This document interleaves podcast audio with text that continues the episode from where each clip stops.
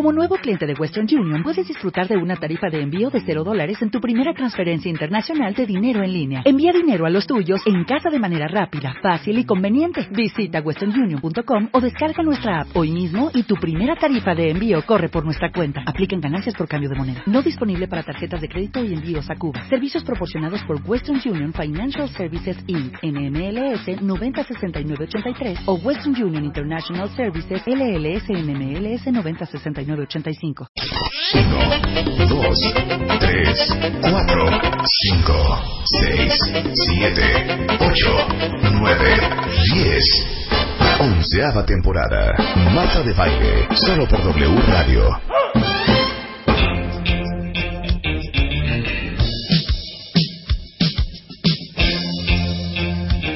No puedo de amor, no puedo de amor. ¿Y saben qué? Quítame la canción, Chapo.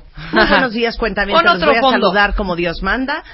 Hoy es Fernández. lunes, son las 10.03 de la mañana en W Radio. Estamos en vivo a partir de este momento y hasta la una en punto de la tarde.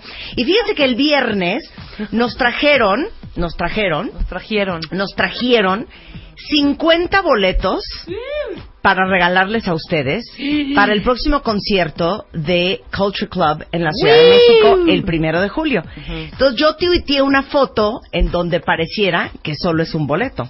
Y dije, miren qué increíble, me trajeron mis boletos de, ¿no? Ajá, este, claro. de, de Culture, Culture Club, Club. Y la madre ya compraron el suyo, ¿quién va a ir? Bueno, tengo apuntado aquí en mi celular los cuentavientes que perrearon de la siguiente manera. ¿Por qué? ¿Qué decían? Ay, pues sí, como a ti te invitan, qué padre. Uy, sí, pues claro, yo de agrapa también iría, ¿ok? Esos- Todos los que escribieron esas tachados. perradas están tachados y no les voy a regalar boletos. ¡Qué grosera! No les voy a regalar boletos, porque claro, claro que tengo boletos para Culture Club. ¿Cuánto, para el primero de julio. Pero a ¿Cuántos todos ellos, a todos ellos, no les voy a regalar. ¿Y Nada más les voy a regalar a los que dijeron, ay, qué increíble, estaría padrísimo ir. A Ah. esos sí les voy a regalar. A los demás, a los que perrearon, es más, si quieres, este, ponme ahí, ponme ahí para que yo vea quién fue. A ver, ¿quiénes fueron? Rápido. A ver, vamos a ver. ¿Para qué le mueves? ¿Quién le movió? A ver, les voy a decir, les voy a decir quién no le voy a regalar boletos para Club, ¿ok? Venga. Ok, Qué horror. no le voy a regalar boletos a... Mira, sí le voy a regalar boletos a Rosario Rivas. A ella que sí. puso, hola, yo no voy a poder ir a verlos, me gusta mucho Boy George, sube fotos por favor. Ah, Pero bueno, no va a puede. poder, claro. Qué emoción, el bello entre bellos, talentoso y gran guerrero en su vida ejemplar. Felicidades por tu boleto. Sol Wage. Te voy a invitar a ver a Culture Club. Ah, muy La bien. señora Pues ya vamos en... puso, pero no te gusta ir a conciertos, Marta, sí, pero ellos sí me gustan. Este, a Olga Garrido que puso tu boleto regalado, a ella no le voy a regalar boletos. Ujú. Ok, por ejemplo. Tampoco le voy a regalar boletos, este... ¿Pero a- qué dijo? ¿Tu boleto ¿Qué? regalado? ¡Qué lástima! ¿O qué? No, no, no. Nada más. Ay, No, claro, no. tu boleto Ah, sí, regalado. claro. No, no. Este, dice, mana, así, con esas cortesías yo también voy. Qué afortunada Enjoy. No, esa sí le puedo Esa regalar. sí a le puedes Patricia. regalar, claro. Claro. Este, para que te salgas a la segunda rola, porque ya no estás para esos trotes, dice Abraham. No, a él sí le voy a regalar. Eh, también lo dijo Que, eh, exacto. Este, dice, de cortesía hasta yo. Eso puso César Melo. Ah, César Melo A César no voy a boleto, regalar. boleto, por envidioso. Mira, a Sofía sí le voy a regalar. Qué padrísima oportunidad, te felicito. Y no olvides decirte en el concierto Recordar es Vivir. A Sofía, Araceli, sí le voy a Muy regalar. bien. A Fer puse, compren los suyos, ja, ja, ja. Con cortesías hasta yo voy. Eso puso Ferrendón. A Ferrendón no le voy a regalar. Entonces ahí los tengo apuntados, los Sí. tengo clarísimos. Porque sí, el primero de julio viene este Boy George y todos los integrantes de The Culture Club a México, que son Boy George, Roy Hay, Mike Craig y John Moss. John Moss es con el que andaba, ¿no? Sí. Estoy segura que con Que con el que que andaba. dicen que, está muy guap- que están muy guapos. A ver, Que- que ponlos ahorita, pero ya no andan. Ya no, no, ya no andan, obviamente ya no. No, vi pero una es, foto pero de- es primero de julio en la Arena Ciudad de México. Vi una foto de Boy George. El 2 de julio bien, van a ¿eh? estar en Baja California, en Ensenada, y el 29 de junio van a estar en Guadalajara. Y yo tengo 50 boletos para los cuentavientes. Ay, Pero podemos bien, hacer un Marta. sing-along. ¿Cómo- Vamos a hacer un sing-along. ¿Cómo lo vamos que a Marta regalar? dice que el single on... Marta, como se sabe todas, yo me sé dos, hija. Hija, es que me da una pena decirlo, cuentavientes, pero yo literal, leí la biografía de Boy George Pues es que era guau, en los, en los 80. 80. O sea, no, no tienen ustedes una idea cómo era mi máximo. Sí. Y aparte, todo el mundo ubica esta de Karma Chameleon, pero hay muchas otras increíbles. Sí, claro. A ver, pon. La de Do You Vamos Really. a hacer Do You- la de Do You Really, Sí. la de Mystery Lies. Mira qué Es bonito. lo máximo. Entonces vienen todos. Todos, claro. no crean que vienen con otro baterista o No, con no, no. otro guitarrista No, no, la o banda con original. otro. La banda original. Claro. Oigan qué bonito. Oigan, súbele. Súbele, venga, vamos a cantar the way. If I listen to your lies, would you say? ¿Cómo dice? I'm a man without conviction.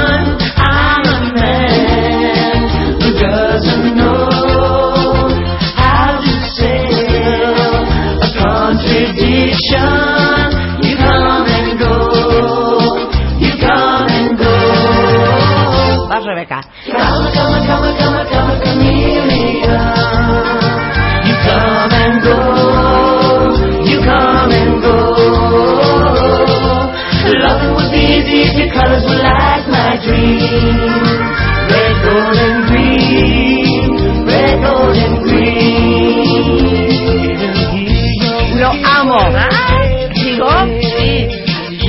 And you used to be so sweet, I heard you say that my love was an addiction.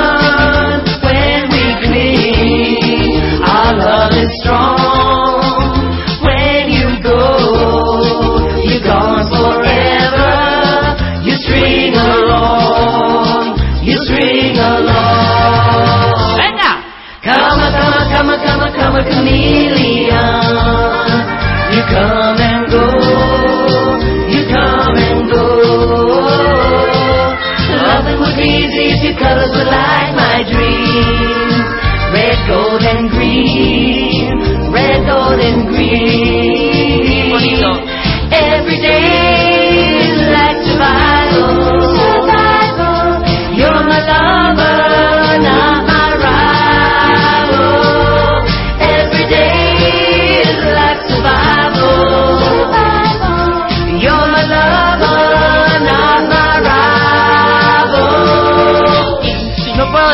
No puedo de amor.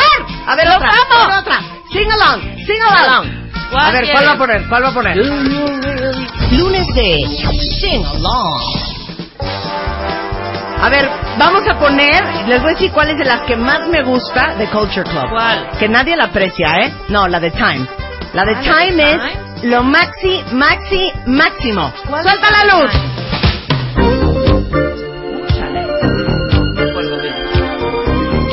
A los conciertos como te saben las canciones, ¿me entiendes?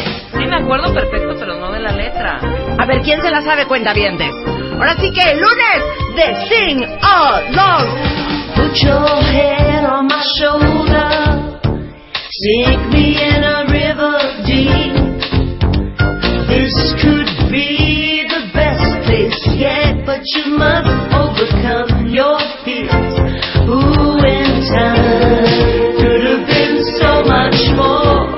The time is precious, I know. In time it could have been so much more. The time. ¡Más ¡Vamos!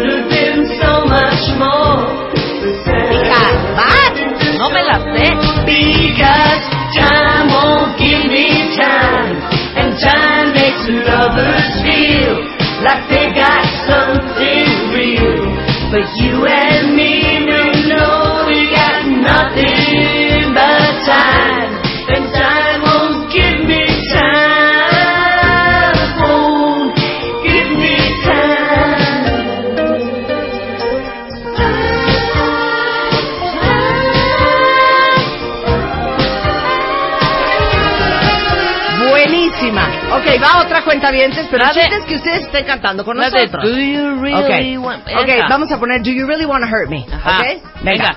Suéltala.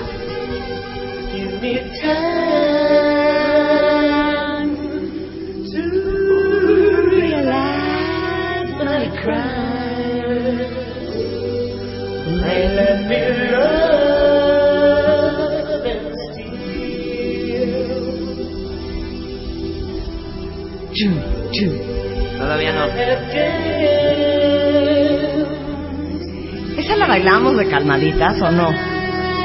No me acuerdo. Si era parte del repertorio de calmaditas. Ahí Va, ahí viene. Do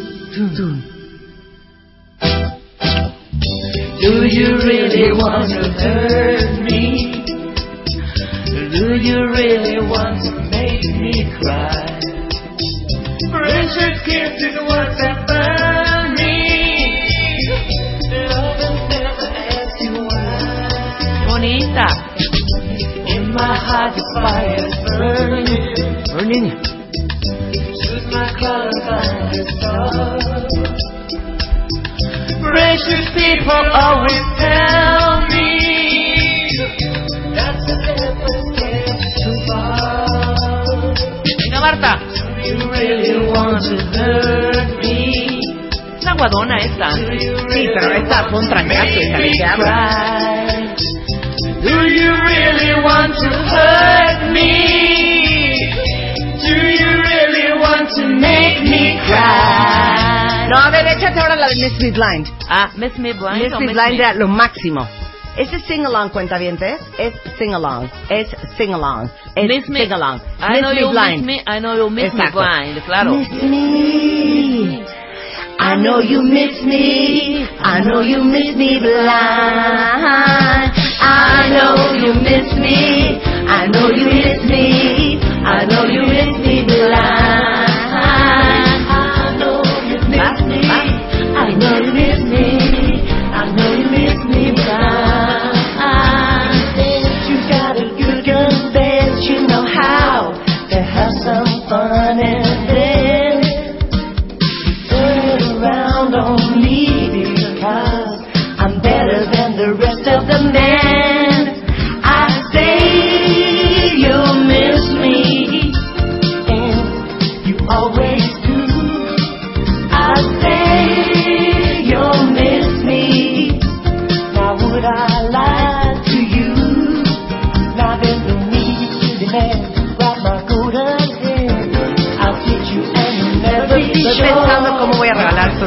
¿eh?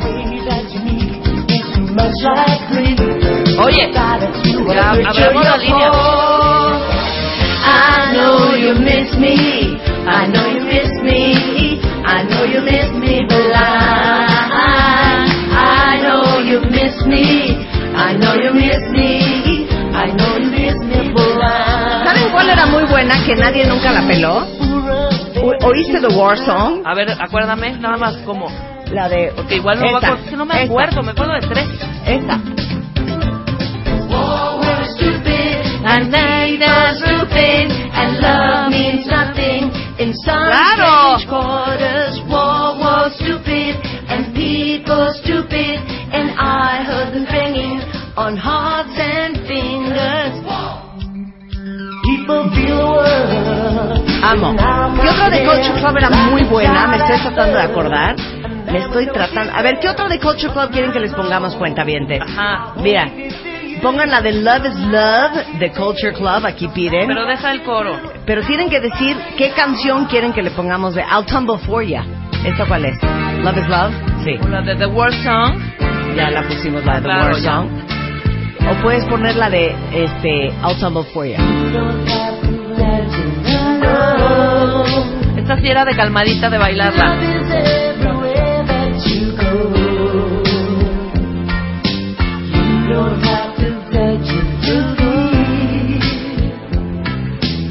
Love is every second we steal. Love is love is nothing without you. Love is love is everything you do. Venga, Marta. Open up your eyes and you will see. Love is love is everything to me. A ver, I'll tumble for ya. I'll tumble for ya. I'll tumble for ya. I'll tumble for ya. Buenísima. Esa era buenísima.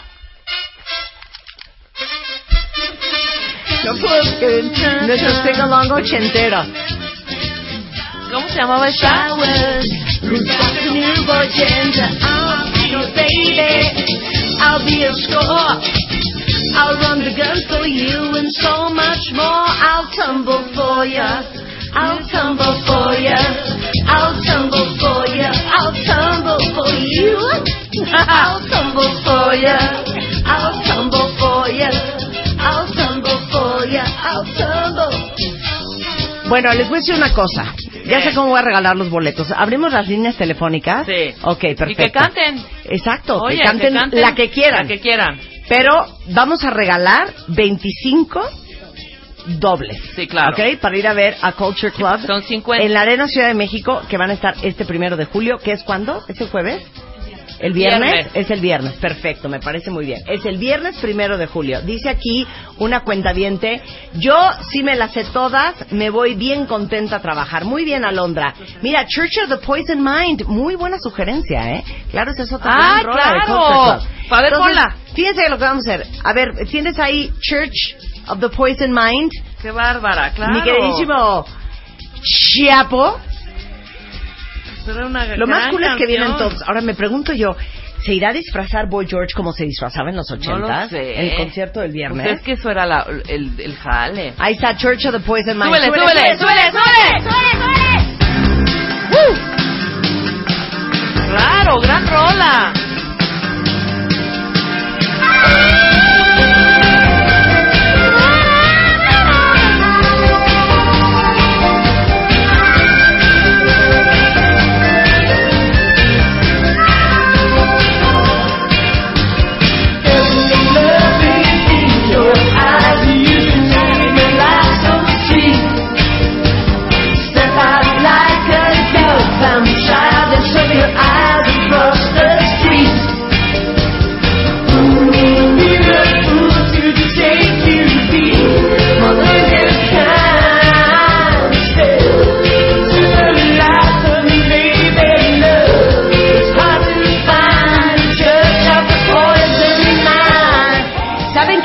Fondo? Oigan a esta mujer.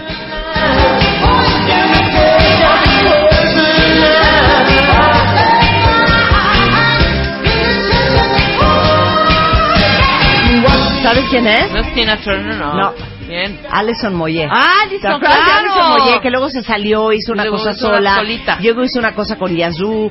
Bueno, ese es este. Alison Alison Moyet. Y ahí salió, de vocalista de The Culture Club. Ahí es donde se lanza. Claro. O sea, como Mijares, que era corista de Manuel. Sí, eh, igual. igualito. Igual Alison Moyet para Boy George. Ok, vamos a abrir las líneas telefónicas y vamos a ver quién se sabe las canciones de Culture Club. Y quien cante una estrofita bien entonado, le vamos a regalar boletos Exacto. Nosotros de vamos a hacer el jurado y decimos si va, no va. Ok, 51668 1807 18 14 14. Y llame ahora. Venga. ¿La entrada? Bueno, a ver, ¿quién habla? Hola, hola. Hola, mana. Soy Susana. Hola, Susana, ¿te la sabes? La que sea. La que sea. Sí. A ver, A ver, venga. Quítale la música, Susana. ¿Cuál vas a cantar? Échale ganas. Do you really want to hurt me? Muy bien, Do you really want to make me cry? muy bien, Do you really want to hurt me? muy bien. Do you really want to make me cry? Bien, se lo lleva. ¡Susana se va Te llevas un par de boletos, Muy bien, mana, dos boletos para ir a ver a The Culture Club, ¿ok? Marta. Eh. Que te escribí porque al siguiente día es el cumpleaños de mi esposo, entonces es su regalo. Muy buena ¡Ay! celebración, me parece muy bien. me Nombre muy completo, bien. nombre completo. ¿Cómo te llamas, mana? Susana Fernández López. Susana perfecto. Fernández López, perfecto. ¿Y cómo la vamos a contactar? Con- ¿Tienes ID de cuenta ¿Tienes ID verdad? de Claro, cuentaviente? ¿Te lo sabes? ¿O Sí. tú- o- a ver cuál es? MD Ajá. 26878. ¡Ay! Mira. ¡Muy bien! Sí. Pues happy birthday a tu marido, ¿ok? Ay, muchas gracias. De nada, quiero mana. mucho. Ok. 51 668 900 01800 718 14 14. Sí, bueno, ¿te la sabes? ¿Hola? Colgó. Se colgó. Hola, hola. Bueno, bueno. ¿Sí te la sabes? Sí, bueno. Sí, bueno. Sí, hola. Hola. Ok. Siguiente. Ay, qué Colgó. mala onda. Sí, bueno. Hola. Hola, ¿Te la sabes? Hola, nena. Hola, ¿te la sabes? Eh, yo no, pero me diga sí. A ver, que nos cante. ¿Qué la música? A ver. Es la misma que la que cantó esta niña. A ver. Pues a ver. Ah, sí. Do you really want to hurt me? Ujú. Do you really want to make me cry? Do you really want to hurt me? Do you really want to make me cry? Muy bien, mana. ¿Cómo Muy te bien. llamas? Adriana. Adriana. Nombre Muy bien. completo. ¿Adriana qué? Abrego. Abrego. ¿ID de cuentaviente? Es eh, MD 29 57 60. Muy bien. Van a, vas a ir a ver. a Culture Club ¿Se sabe el el número de cuenta bien? Gracias. Ahora, ok, ya no voy a permitir que cantan la de Really No, ya no, ya. ya no. Esa, esa ya no, Ya, esa ya ya, no. Ok, una llamada más. 51 668 900 01800 718 14 Ahí está. Bueno. Bueno, Hola, ¿Te mana. sabes? Eh, hola, buenos días. ¿Cuál vas a Habla cantar? Selena Ramírez. Todo menos I- Do You Really Wanna Hurt ¿Cómo Me. eh? estás, Selena? Bien, gracias. Selena Ramirez. Adelante, go. For it. Cama, cama, cama, cama, cama, caminio. We come and go. We come and go. Ay, estoy un poco nerviosa. Dale, dale, dale, dale, dale. Nada, ¿qué parte Love sigue? will be easy, venga. Loving would be... This is mommy. Go. Híjole. Es que tengo una compañera aquí enfrente y se está riendo de mí. Sí, es que nena, te pasaste la hija. ¿Cómo que? Loving would be as you know how Otra vez. Loving, loving will be easy. Venga, Es venga. que el regalo es para mi papá, O sea, entonces fíjate, él es fíjate el bien, fan. ¿eh? Loving would be easy if your colors were like my dreams. Okay. We come and go. We come and go. Venga, venga. Sigue, sigue, sigue. Come on, come on, come on, come on, come. Qué bárbara. ¿Sabes qué? Se lo vamos a Sí, dar. Pero ¿sabes qué? neta, Ay, muy, muy, muy pobre la letra de No, esa pero, pero qué Es que segura. yo- ahí tengo 30 años, entonces no es mi ¿Y eso qué? época. ¿Y eso qué? Pero ¿Y eso la qué? escuchaba ¿Y eso por qué? mi papá. Sí, Oye, pero ¿cuántos años tiene tu papá? ¿44 o qué? No, él tiene 50. Ah, mira. pues sí, es claro. el vuelo de Rebeca, sí. Sí. Sí, tienes Qué razón, estúpida. razón. ¿Sabes qué, mana? Vamos a mandar a tu papá a ver este, a, a Exacto, Club. vuelan Me parece muy bien. A ver, ¿cómo te llamas tú? Selena ¿Selene qué? Ramírez. Selena Ramírez. ¿sí? Ok. Selena, ¿el número de cuenta 20? Ay, no lo tengo a la mano. Bueno, ahorita te buscamos. Ahorita te buscamos. Ramírez. ¿qué? Nada más el otro apellido. Selena Ramírez Trejo. Venga. Selene Ramírez Trejo, ahorita la buscamos en la lista de ID de cuentavientes. Oigan, el, el resto yo creo que lo vamos a tener que regalar por Twitter y Facebook. Sí, claro, por Ok, supuesto. regresando del corte les voy a decir cómo, si quieren ir a ver a Culture Club este viernes en el Auditorio Arena Ciudad de México. ¿Está mal? No, está Así bien. se llama, ¿no? Auditorio Arena Ciudad de México. ¿Ese es el nombre? Ese es el nombre, se ¿no? llama. Bueno, ahí. A mí qué más me da un des. Órale. El punto es que vamos a ir a ver a Boy George. Sí. Hacemos una pausa y regresamos. Flight crew, please prepare for departure. Your flight 8. Maintaining 15,000. Temporada 11. Ya volvemos. Marta de Baile. Temporada 11. 11. 11. W Radio. Bueno, ya decidí. Vamos a regalar los boletos para ver a, Boy George y The Culture Club por Facebook y Twitter. ¿Ok? Es muy fácil, ¿eh? Con ID de cuentaviente me arroban a mí y me ponen rápidamente cómo se llamó el primer productor de Boy George o del Culture Club. Los primeros que me lo pongan, tengo 22 boletos dobles para invitarlos el viernes que van a estar aquí en concierto. ¿Estamos? Pero qué divertido sing-along. Hay que hacer más sing-alongs más Sí. seguidos. Vamos a arrancar así. Y hablando de Inglaterra, fíjense que esto cae como anillo al dedo. Seguramente ustedes han escuchado este a lo largo de las últimas semanas, sobre todo en, las- en la última semana, el tema del Brexit, que es la salida de Gran Bretaña, que es la quinta este, mayor economía del mundo, de la Unión Europea, de la cual es parte desde 1973. Y la Unión Europea, este, digo, les voy a dar contexto porque es desesperante estar escuchando y escuchando en todos los noticieros el tema de Gran Bretaña y su salida de, la Unión Europea. Y a lo mejor muchos de ustedes dicen, ¿qué será eso? Pero sobre todo, ¿por qué es tan importante a nivel mundial y en qué impactaría México que Gran Bretaña se salga de la Unión Europea? Entonces, el día de hoy vamos a hablar de eso con una de mis personas favoritas, periodista, este, conductor, columnista, locutor, escritor, pero sobre todo un gran conocedor de los temas internacionales.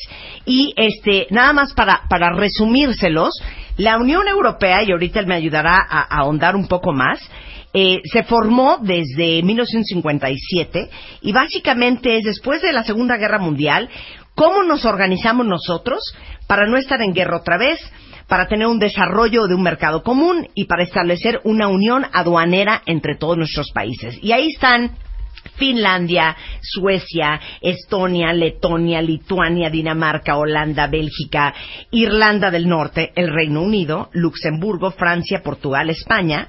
Y ahí les va. Alemania, por supuesto, Polonia, República Checa, Austria, Eslovaquia, Hungría, Eslovenia, Croacia, Rumanía, Bulgaria, Italia, Grecia, Malta y Chipre. Esa es la Unión Europea el día de hoy. Nada más que a eso me le van a eliminar el Reino Unido. Y en la línea telefónica tengo al gran Leonardo Kurchenko, quien tiene la misión de explicarles a ustedes por qué es importante para nosotros aquí en México si estamos bien lejos de Europa. Hola, Leo. Hola Marta Preciosa, ¿cómo estás? Muy bien, ¿y tú? Muy bien, muy contento. Odio que no estés en el estudio, es lo único que te quiero decir. Pues yo, yo también siempre es mucho más agradable verte sonreír con tu cautivadora sonrisa. Pero siempre es más agradable la voz que se oye en un micrófono, no a través de una línea telefónica. Ayuda, Entonces, tienes razón. ayuda, ¿no? Sí, sin duda. A ver, cuéntanos la historia primero de la Gran Bretaña y la Unión Europea. Después quiero que me expliques por qué para muchos la Unión Europea es corrupta, la Unión Europea no ha funcionado como debería de funcionar. Y después nos explicas, este, ¿y nosotros ¿Por qué afectan? ¿Y nosotros qué? ¿Y nosotros qué? A Muy ver, bien. venga. Ahí va. Este, vamos a hacerlo rápido y sintético para no aburrir a nadie. Eh, eh, a ver, esto empieza eh, efectivamente después de la Segunda Guerra Mundial. El primer antecedente de la Unión Europea es lo que se llamó la Comunidad eh, eh, Europea de Naciones o la Comunidad Económica Europea, que es el primer antecedente donde, como lo dijiste impecablemente, eh, el primer objetivo es lograr cero aduanas, es decir, que las mercancías y los productos crucen libremente las fronteras y que no paguen aranceles y que no paguen impuestos. Ese es el primer antecedente. Y así se avientan todos los sesentas, donde se madura la idea de una unión más ambiciosa, eh, más, eh, más amplia, más compleja, que incluya una unión monetaria, una un libre tránsito no solo de, de mercancías y de artículos, sino también de personas. Que un polaco pueda trabajar en Inglaterra, como de hecho hoy hay solo un millón, o eh, que un alemán pueda trabajar en Francia, etcétera, etcétera. Entonces, bueno, esto camina todos los sesentas. O sea, no hay visas, no hay permisos de trabajo. Nada, nada. O sea, se vive como un solo país. como un solo país, comparten la moneda, excepto la Gran Bretaña. La Gran Bretaña decidió por este espíritu, insular de, de separación mm, mantener la libra esterlina y no entrarle a la unión monetaria. Al euro. Al euro. No está en lo que se llama la zona euro. La firma de esto es en 1992 en una cosa que se llama el Tratado de Maastricht. Ahí es como el acta de nacimiento formal de la Unión Europea, que en su inicio eran 16. Cuando cae el muro de Berlín y cuando se desintegra la Unión Soviética entre el 90 y el 91, entonces muchos países de Europa del Este, tú mencionaste varios, Rumanía, Polonia, Hungría, etcétera. Sí, Estonia, Letonia, mano, Lituania, Eslovaquia. Sí. Bueno, varios de esos Sí. eran Rusos. incluso integrantes Sí. de la de la Unión de Soviética. Repúblicas Soviéticas Socialistas. Levantan la mano y dicen, nosotros también queremos ser parte de la Unión Europea. Y hay una serie de criterios que se llaman criterios de convergencia económica, donde las economías y el control económico de cada país tienen que tener una serie de requisitos de control de moneda, de control de presupuesto, una serie de medidas que eviten el gasto desproporcionado, que es algo que Grecia no cumplió, como vimos en los años recientes, se excedieron en sus gastos, otorgaron muchos créditos y el país entró en una quiebra. La Unión Europea tuvo que entrar al rescate de Grecia. Pero bueno, eh, hasta ahí en estos momentos, ¿qué fomenta en la Gran Bretaña este espíritu de salirse, de decir nosotros no queremos? Uno, y tal vez el más importante, la migración. Eh, el libre tránsito de personas ha colocado pues a unos dos y medio millones de europeos en la Gran Bretaña trabajando, sí pagando impuestos, ojo, no son ilegales, es gente que tiene permiso de entrar, de trabajar y pagan impuestos y todo, pero a los británicos eh, pues no les ha gustado tener tanto, eh, y es un país, fíjate, lo curioso, acostumbrados a tener, tú sabes que la Gran Bretaña, el Reino Unido fue un gran imperio y tuvo colonias en África y en Asia y En India, claro. Bueno, Ahora, ahí- espérate, vamos a dividir esto de la migración. Una cosa es la migración de, eh, a lo mejor, sirios, de afganos, de pakistanos que acaban este, pidiendo asilo en Inglaterra. Esa es una cosa. Y eso es al final votado no por la Unión Europea, por Gran Bretaña. Gran Bretaña decide a quién asila políticamente y a quién no. es Tú correcto. estás hablando de la migración de yo vivo en Estonia, me está yendo del rabo, mi negocio no jala, ¿sabes qué? Me voy a ir a trabajar a Londres. Exacto. Y no necesito permiso para entrar a Londres porque Londres es parte de la capital de Inglaterra y parte del Reino Unido Claro. Y, parte de la Unión Europea. Es correcto. Entonces, Son- ese es el son- tipo de migración de la cual estás hablando. Son diferentes tipos de migración, haces una precisión correcta. Uno es la migración que ellos tradicionalmente recibieron de sus colonias. Entonces ahí hay ciudadanos de la India, hay pakistaníes, hay sudafricanos, hay australianos, hay canadienses, etcétera. Esa es una migración que en términos de volumen y de proporcionalidad no es tan significativa, pero de la que están acostumbrados desde hace 40 años. Ahora, espérate, vamos a hacer un paréntesis para hacer una buena analogía. Imagínense ustedes que hubiera una Unión Americana y que incluyera Canadá, Estados Unidos, hasta la Patagonia. Entonces, imagínense ustedes que todos los que viven, sobre todo en Centroamérica, por ejemplo, los que están en Venezuela, que no la están pasando bien, Nicaragua, El Salvador, Guatemala, Honduras, inclusive los que vivimos aquí en México, ¿dónde quisiéramos estar trabajando? ¿En nuestros países o en Estados Unidos y Canadá? Si existiera la Unión Americana, muy probablemente hubiera una migración masiva hacia el norte, en donde todos nos quisiéramos ir a trabajar a Toronto, a Montreal, a Houston, a Los Ángeles, a Nueva York, a Chicago, a Miami. Y eso es un poco lo que le ha pasado a Gran Bretaña, que de irme a trabajar a Chipre o a Malta o a Gran Bretaña, pues me voy a Gran Bretaña, si es la quinta economía más grande del mundo.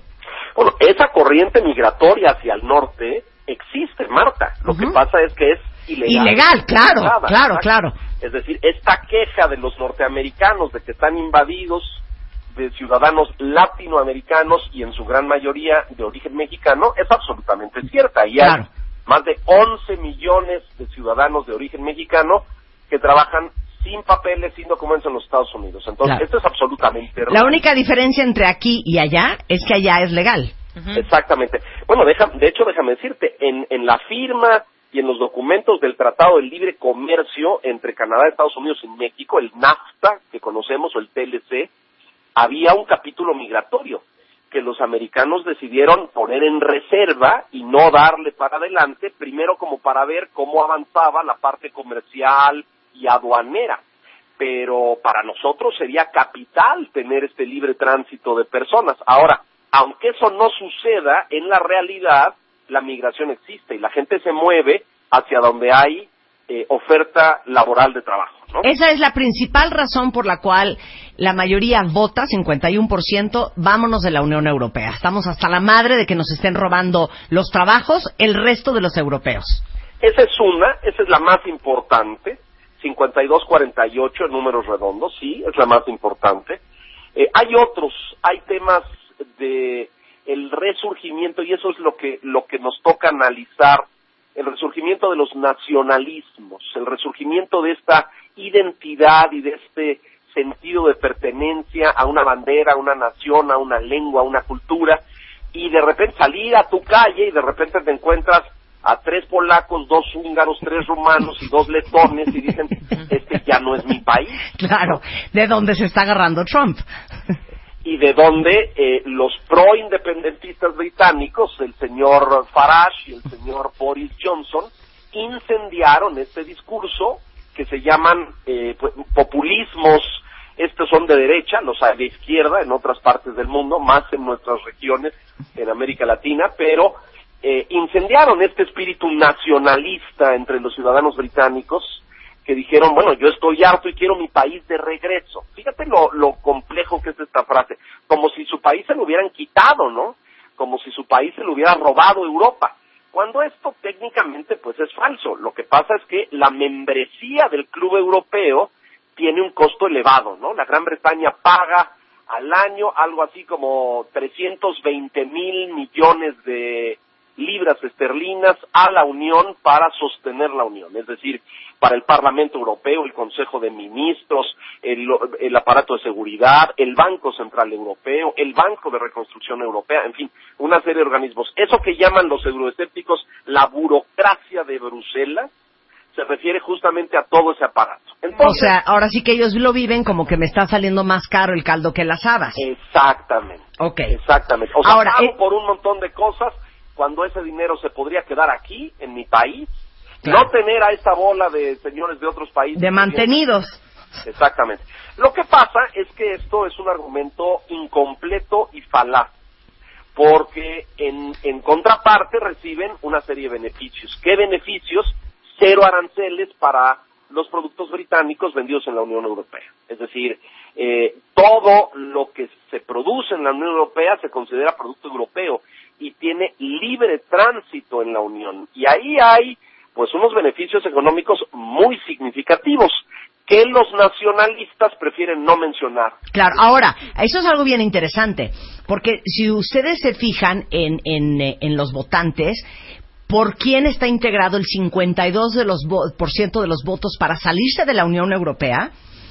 Eh, digamos que una gran mayoría de los que se quieren ir, o de los que decidieron irse, son Gente gente mayor. con mayor y con Exacto. menor educación. Y la gente que votó el 48% por quedarse como parte de la Unión Europea, y tengo que aclarar, no es la Gran Bretaña, eh, perdón, no es el Reino Unido, sino la Gran Bretaña, porque esto excluye a Irlanda del Norte, es este gente más joven y con mayor educación.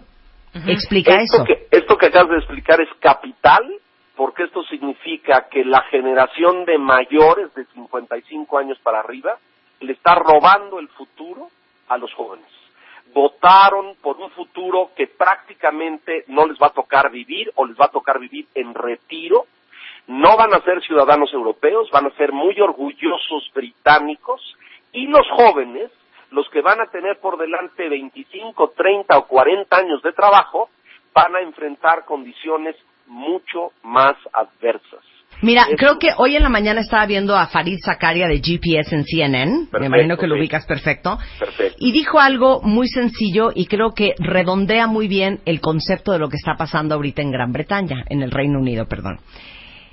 Es votar a favor de un mundo abierto versus votar a favor de un Exacto. mundo cerrado.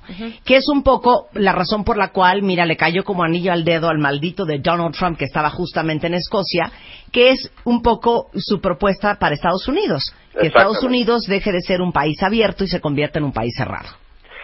Esta es, eh, en, en- en una forma muy sintética, eh, la, la conclusión de este proceso.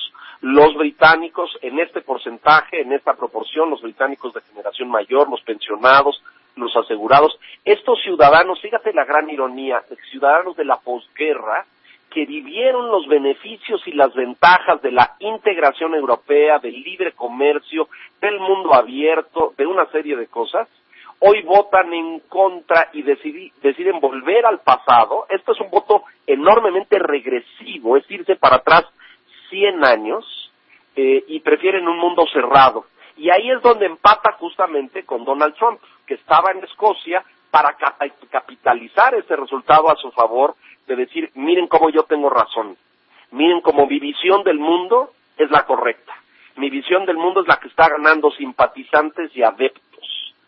Eh, entonces, eh, es, es el voto de, de los ciudadanos eh, británicos, que si tú ves el mapa, fíjate que lo que ellos llaman the Midlands, que es las tierras medias, eh, todos estos condados que están al norte de Londres y al sur de Escocia, es el gran voto eh, en contra de Europa, que es un voto eh, mayor, es un voto eh, en muchos sentidos rural, es un voto.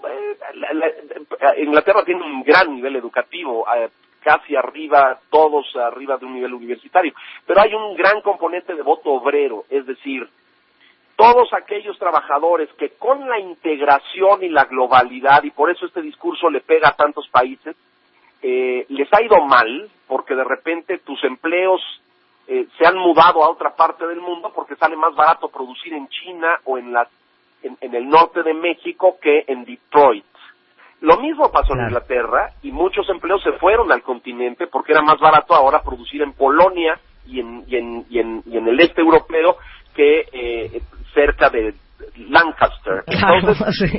este, eh, esa gente dolida y resentida porque dicen a mí me fue mal porque no entendió la globalidad, no entendió que tenía que reinventarse, recomponerse, buscar otras alternativas, porque en este mundo moderno es competitivo y, y es globalizado y si sube el cemento en China baja en otra parte y bueno, ven lo que está pasando con las monedas. Claro. La libre esterlina se ha derrumbado, ha arrastrado al peso mexicano, las bolsas de valores en el mundo desde el viernes, pero hoy van a la baja. Una- Atenas, Milán, Madrid, Todo, París. Frankfurt, Londres, Nueva York, todas las bolsas cayeron. La libre esterlina es más barata que en la historia desde 1985. Bueno, Y algo, algo bien interesante que, que me gustaría que también le- les explicaras a los cuentavientes, Leo. En realidad, la salida de la Unión Europea no es de que, ah, perfecto, el jueves votamos, el viernes yo agarro mis cosas y me largo. Eso va a ser un proceso de dos años. O sea, esta salida no va a ser hasta el 2018. Pues mira, esto está justamente a debate y va a el debate tiene lugar esta semana porque será la primera reunión de ministros de la Unión Europea sin la presencia de David Cameron, el primer ministro británico. Porque renunció el viernes. Bueno, este renunció, pero pero no no se va de inmediato, es decir, no renuncia y como cacha le tiro ahí el asunto y ahí ustedes a ver qué hacen. Él presenta su renuncia y dice, aguanto el periodo de inestabilidad y de la salida de la Unión, que él calcula, la, Europa nos está urgiendo a que esto suceda en tres meses. Es decir, se quieren ir, agarren sus chivas y, se- y lárguense. Este, en cambio, claro, ahora lo que vamos a ver es, hay ya toda una corriente dentro de- del, del Reino Unido, que es muy interesante, que está pidiendo que se repita el referéndum, que por favor, este, vamos a, a revisarlo otra vez, que vamos a votar, y evidentemente el gobierno, David Cameron dice, pues ya no hay para atrás, ya lo votamos, ya lo hicimos. Es- eso, eso- es una cosa bien interesante porque en realidad la salida, o sea, no hay, no hay ninguna figura legal que obligue, a pesar del referéndum, a que el Reino Unido se salga. O Bueno, sea, aún, el Parlamento podría decir, ¿saben qué? Gracias por su participación, nos interesó muchísimo su opinión, pero no nos vamos. Cosa que no va a suceder porque es parte de lo que prometió David Cameron para su reelección. Entonces no pueden decir, ay, voten todos y a la menor hora fíjense que no nos pareció su voto, siempre no, aunque lo podrían hacer. no existen, no están escritas las reglas de salida de la Unión Europea. Fíjate nada más esto. Es decir, todos sabemos y está escrito y hay amplios volúmenes las reglas de convergencia, lo económico, etcétera, de cómo ingresar a la Unión y la cantidad de enormes requisitos que tienen que cumplir. Pero no hay un solo documento que explique cómo salirse. Esto es inédito, no hay antecedentes, no se sabe cómo hacerlo, este divorcio del que hablan entre cuáles son las reglas y cuáles van a ser los términos, a ver, tú te llevas al perro, yo me quedo con la manguera, eh, eso no sabemos cómo va a ser. Eh, se van a tener que sentar en Bruselas a negociar con los europeos, los, los europeos están pidiendo que esto no se retrase, ¿por qué?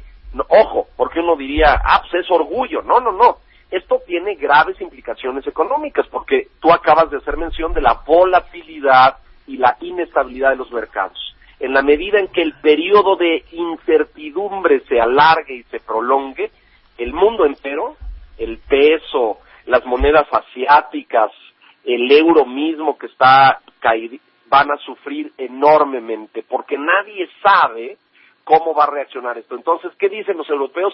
Vamos a reducir al máximo el periodo de incertidumbre, que se salga rápido, eh, cortamos por lo sano y a seguir a- hacia adelante. Esto Bueno. significaría Ujú. reescribir esos términos. ¿no? Claro, regresando del corte nos vas a explicar, ¿y a nosotros qué? ¿A México qué? Y porque es importante que todos estén enterados del impacto que va a tener la salida del Reino Unido de la Unión Europea en nuestro país. Regresando con Leonardo Kurchenko en W Radio. We'll be experiencing some turbulence. Marta de Baile, transmitiendo en vivo. Last more than 10, 15 minutes. Temporada 11.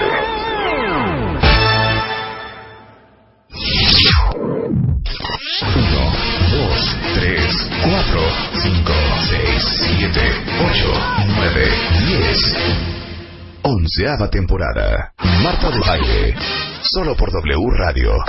A las 11.06 de la mañana en W Radio, no saben qué alegría me da cuando leo tweets que dicen, por fin entiendo la salida del Reino Unido de la Unión Europea, el famosísimo Brexit, porque le pedimos a Leo Kurchenko, que sabe mucho de eh, asuntos internacionales o international affairs, a que nos explicara el Brexit, sobre todo a esta parte que es la más importante para todos los cuentavientes que viven aquí en México. ¿Y a nosotros qué? O sea, ¿qué impacto va a tener la salida del Reino Unido de la Unión Europea para nosotros aquí en Latinoamérica? Y, y explica tan brevemente para que la gente también entienda, después de las siglas Brexit, BR Britain y Exit salida. Eso significa Brexit, que la gente Muchas no- gracias, Rebeca. Mucha gente no sabía Leo, qué es, Brex- qué es Leo, ¿qué, Brexit. qué opinas de las aportaciones de Rebeca? ¿Te gustan? Na- nada como tener una semióloga en el estudio. ¿Estás de Exacto, acuerdo? exacto. ¿Estás Nada. de acuerdo, Leo? Semióloga y experta en etimología, ¿no? Sobre todo. Más que nada. Qué pausa, hija. O sea, escribí tres correos, me serví un café, bajé al coche, pedí un Uber y todavía no regresamos. O sea, ¿no le quieren poner un poquito más a la cosa? Pues, ¿qué hacemos, Leo? ¿Qué hacemos? O sea, eh, nuestro exit no es nuestra culpa. Exacto. Ok, entonces, a ver, ¿en, en qué nos importa México? Porque aquí un cuentaviente puso algo muy interesante. Dice, al final, aquí en México toman cualquier pretexto, como por ejemplo la salida del Reino Unido de la Unión Europea, para subirle los precios a todos. ¿Es un pretexto o no? Esto, esto es lo que dice A ver, Mercury. A ver, Mercury. A ver, en, en términos económicos, decíamos hace un momento la incertidumbre y la volatilidad. México, el, pa- el- la moneda mexicana, el peso, se ha convertido en los últimos años, producto del crecimiento económico y de que nuestra economía es bien vista y valorada en el mundo, en una de las monedas de mayor operación cambiaria a nivel internacional. ¿Eso qué quiere decir? Para que tengan todos una idea, todos los días, cada 24 horas, se venden y se compran en el mundo, se cambian casi 135 mil millones de pesos mexicanos. ¿Qué quiere decir esto? Que se ha vuelto una moneda de muy fácil cambio, de muy fácil liquidez. No así el Córdoba nicaragüense, por ejemplo. Eh, por ejemplo. ni la rupia, ni las rupias. Mira, el Córdoba es como de turista. Exacto. la rupia sí tiene un poco más de importancia. Pero bueno, ¿esto qué quiere decir? Que la gente invierte y mueve inversiones en distintas monedas. Cuando vienen los momentos de inestabilidad o de incertidumbre, te mueves a zonas seguras. Entonces te mueves al dólar y a los bonos del tesoro. Antes te podías mover a la libra esterlina, que era una moneda muy fuerte y muy sólida, pero hoy está tan débil, tan frágil y tan inestable por el voto del pasado jueves. Entonces, a México le afecta en primer lugar en la eh, fragilidad de su moneda que se está cambiando todo el tiempo, todos los días y que eh, muchos inversionistas abandonan el peso para irse a otras monedas y eso lo debilita. El Banco de México está hoy o mañana por anunciar medidas que eh, seguramente estarán encaminadas a elevar en medio punto, un cuarto de punto las tasas de interés. ¿Esto qué quiere decir? Quiere decir que eh, tomo medidas para proteger a el peso mexicano. Subirán en la medida en que yo subo las tasas de interés, atraigo capitales que quieran venir a invertir a México. ¿Me explico? Entonces, Vamos. el Banco de México va a tomar medidas para proteger nuestro peso. Ahora, ¿esto tiene que ver con la inflación? No, no directamente ni influye de forma inmediata. Si en tres meses los niveles de las mercancías europeas, que en México recibimos muy pocas, nuestro principal comercio es con Estados Unidos, lo sabemos todos, eh, pudiera afectar esto es muy improbable. ¿Deben subir los precios de las mercancías en México? No. ¿Debiera haber un cambio en la inflación en México? No. Lo primero que se va a ver afectado es el peso y con el peso vienen consecuencias, ¿no? Un peso más frágil y en su tipo de cambio con el dólar más débil implica eh, que nuestras mercancías allá afuera son muy baratas, se venden muy bien, le irá bien a algunos eh, eh, importadores, pero por otra parte lo que traemos de fuera, que traemos mucho, nos va a costar más caro. Lo Claro. primero, por ejemplo, la gasolina. ¿no? Claro. Importamos gasolina, nosotros sacamos crudo, lo mandamos a Estados Unidos y nos lo devuelven eh, procesado como gasolina y la compramos a precios internacionales, la compramos a dólares. El año pasado y este año el gobierno mexicano, previendo cambios en los tipos de precio de petróleo, eh, compró garantías en bancos, es decir, compró seguros por si cambiaba mucho el precio del petróleo que nosotros tuviéramos una protección. Esto ya no está previsto para el año entrante. Entonces, las auténticas consecuencias económicas de lo que va a pasar en Europa las estaremos sintiendo en México después de octubre, en el último trimestre del año y muy probablemente en la primera parte del 2017. Oye, Servio, este, ¿Eh? aquí, aquí preguntan si esto va a... Le- Digo, ¿pero Leonardo, ¿quién dije Leonardo. yo? ¿Qué dije? Servio. Ah, es que estaba escribiendo una cosa. Oye, Leonardo, a ver, perdón. Lapsus brutus. Ok, a ver, ahí te va, ahí te va. Es muy fácil, miren, les voy a explicar esto del efecto dominó. Imagínense ustedes que van a una taquería a comer con pues, un amigo de ustedes que es experto en tacos Ajá. muy experto en tacos. Se sienta y le traen los tacos al primero.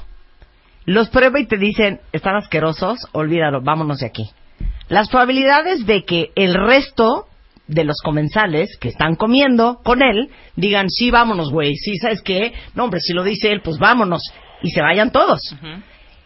¿Qué tan probable es que la salida de el Reino Unido de la Unión Europea genere un efecto dominó y que detrás de ellos pues Portugal, España, Holanda, este Luxemburgo, Francia, Suecia y todos los que siguen. A ver, este es uno de los grandes temas de preocupación de los europeos, de del aparato de gobierno de la Pero te Unión. gustó mi analogía.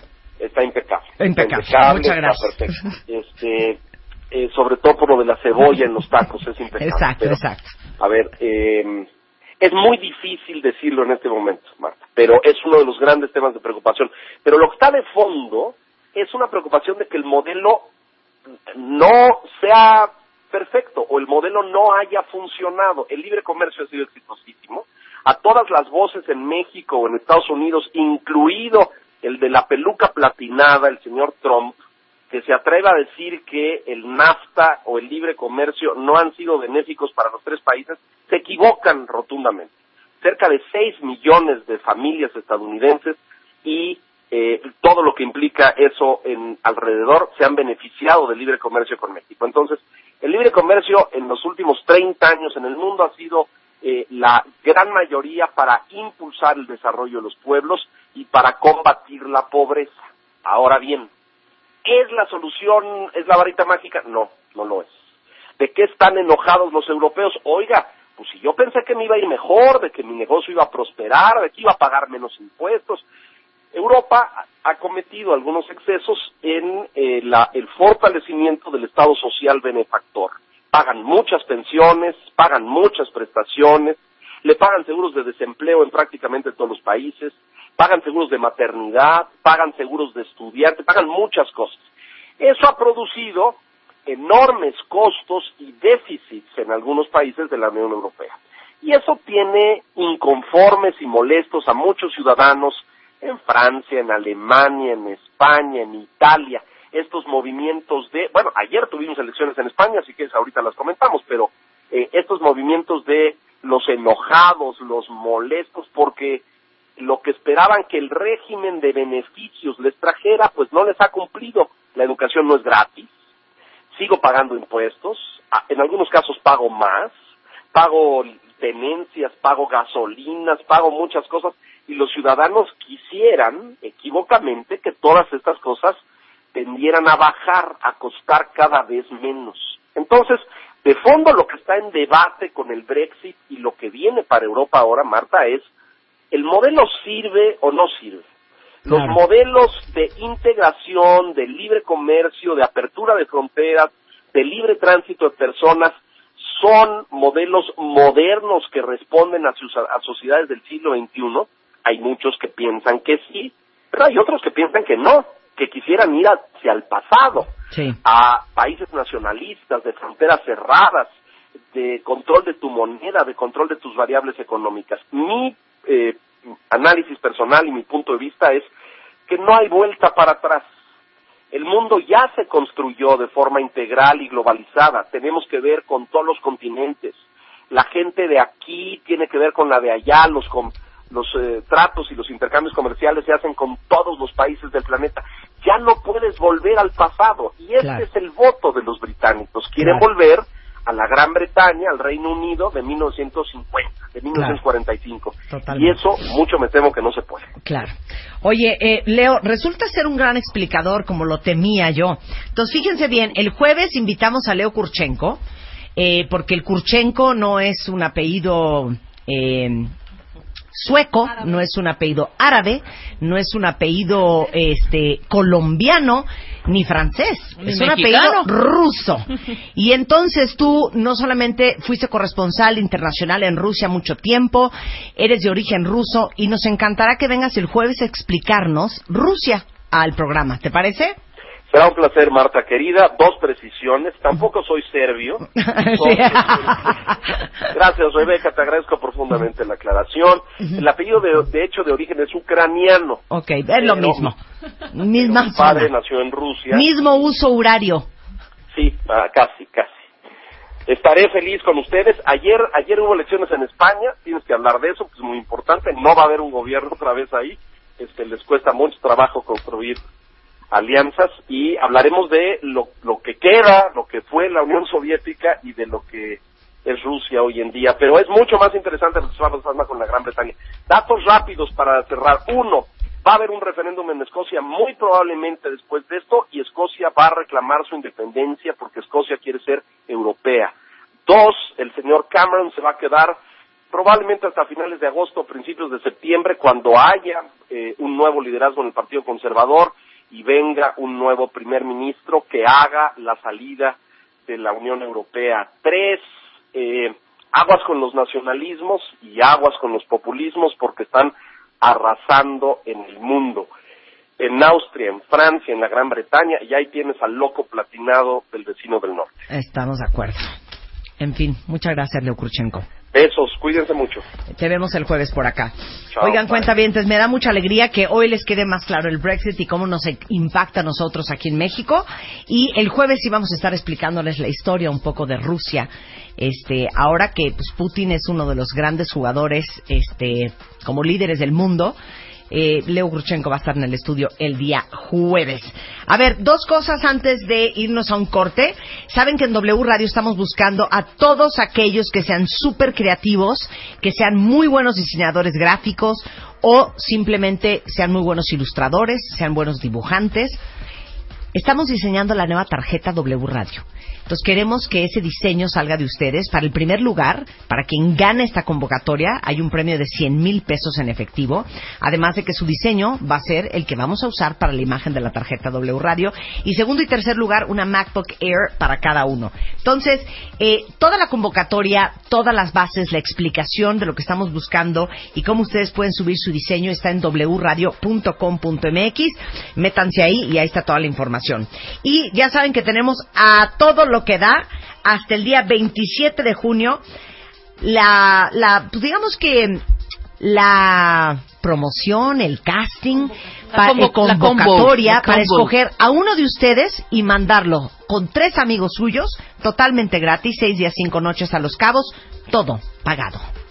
Esta vez te vamos a mandar a la playa con tus brothers. Si eres papá, esta es la oportunidad de pasar una semana tú solito con tus brothers. En la playa. Tómate una foto con tres de tus mejores amigos y cuéntanos tu mejor anécdota con ellos. Porque si ganas, los cuatro se van a la playa.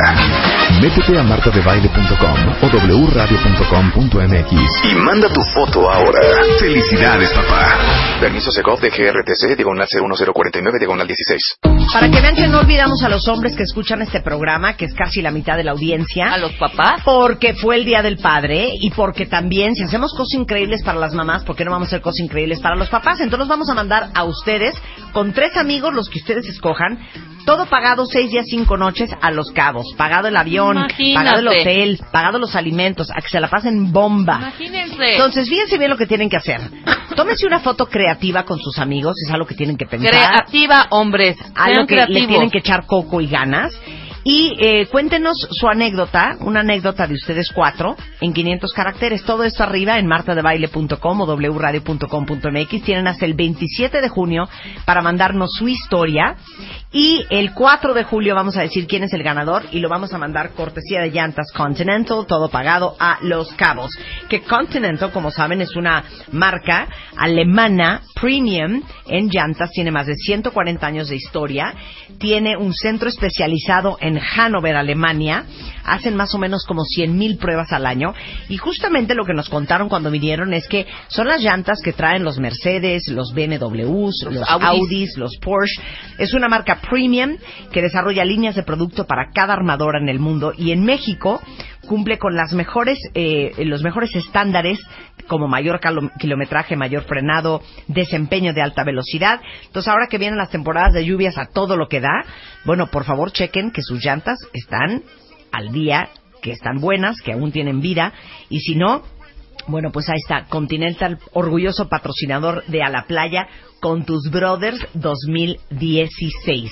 Regresando, vino Rodrigo Gutiérrez Bravo, nuestro dermatólogo, y trajo al estudio un aparato que lo tienen que ver. Vamos a hacer live stream a través de martadebaile.com y wradio.com.mx. Lo pueden ver igual en su celular. El aparato se llama Vanquish y es un sistema para modelar el cuerpo y reducir el volumen de abdomen, brazos y piernas. ¿No saben qué cosa más cool? Lo trajo el aparato entero aquí al estudio Aquí y, vamos a hacer una demostración para que vean cómo funcionan estos aparatos de última tecnología para traer uno el cuerpo que uno quiere. Y luego, más adelante, celebrando el orgullo gay, vamos a contarles dos grandes historias de salidas del closet. Eso va a ser más adelante aquí en W Radio, después del corte, no se vaya.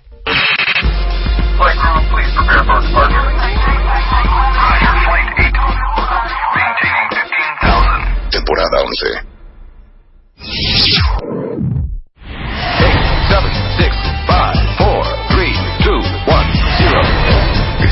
Regreso. Temporada 11 con Marta de Baile. Continuamos. Tantísimo cuentavientes que en este momento entren a wradio.com.mx o a martadebaile.com porque ahí vamos a estar transmitiendo vía live stream.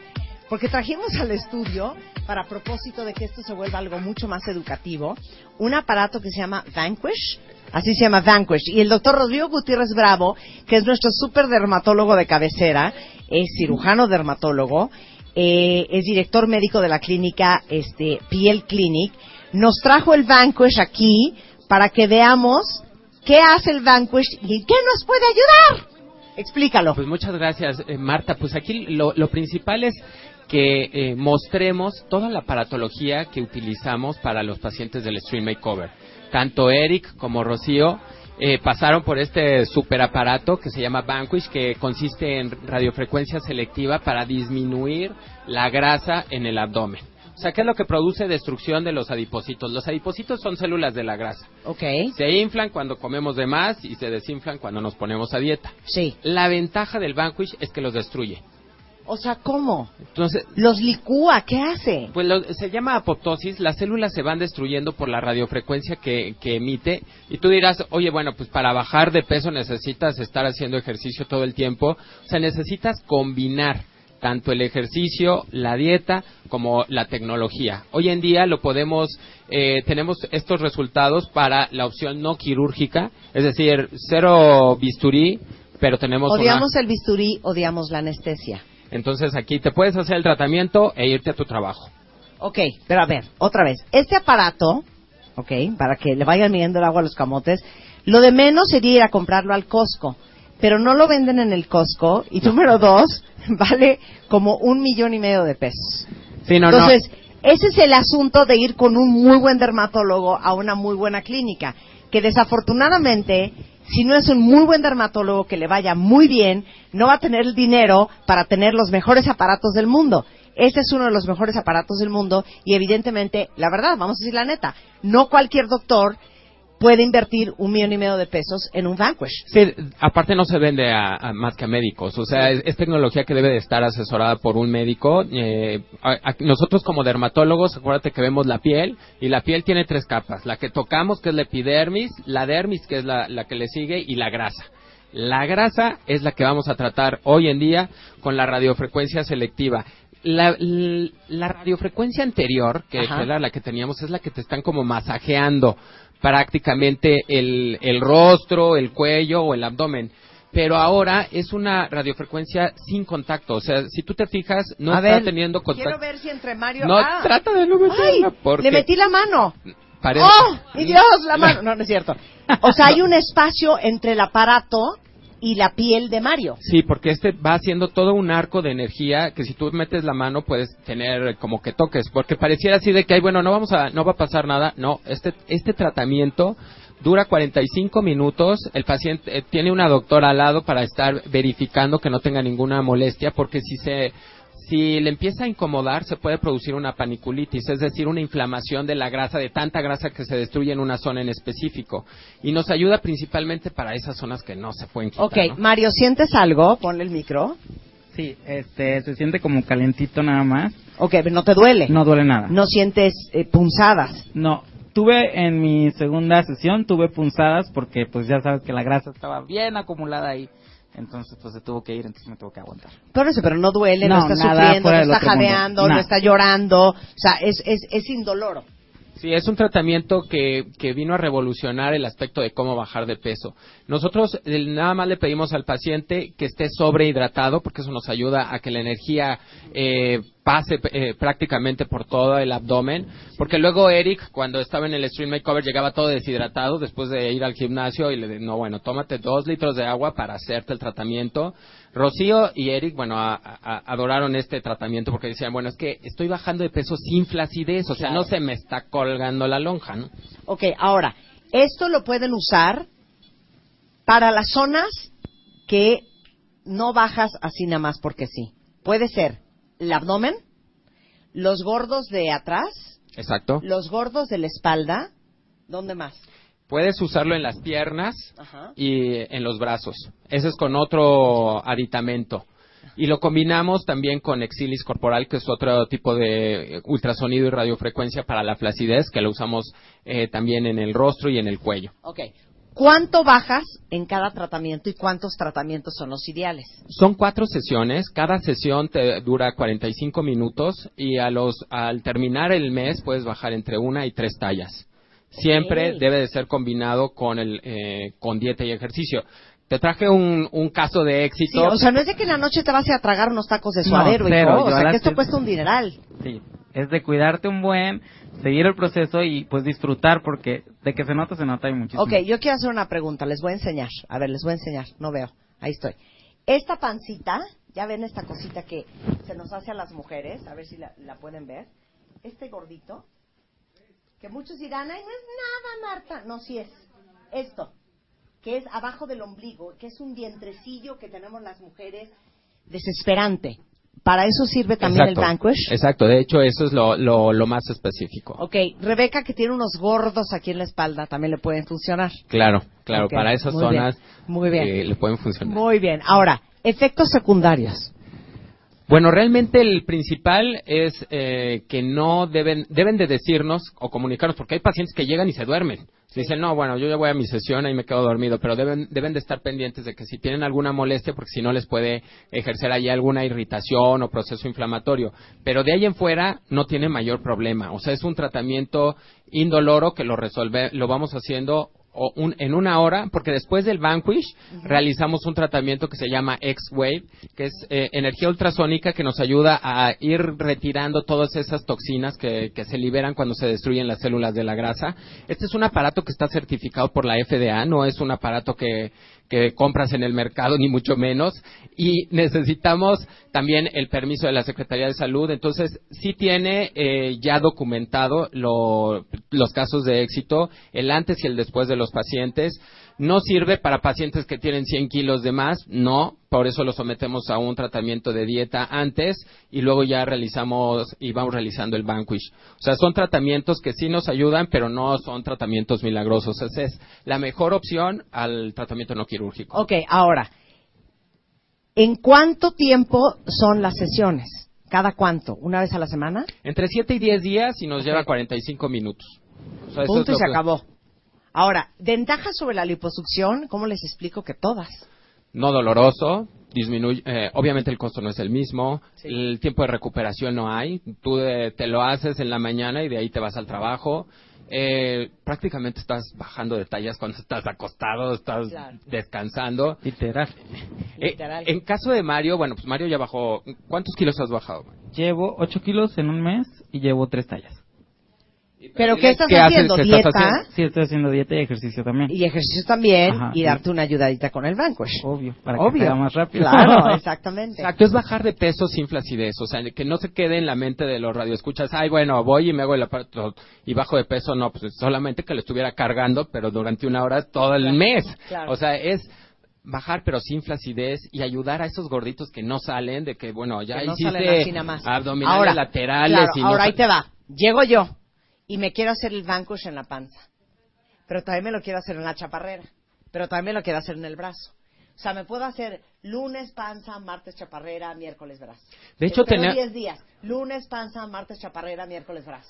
Pues la gran ventaja que tenemos es de que, y, y tenemos pacientes así, que lo que hacemos es los, mi- la- las tres sesiones el mismo día. O sea, nada más tenemos como que los horarios cada hora y Claro. se lo hacemos a la paciente para brazos. Generalmente empezamos con brazos y abdomen.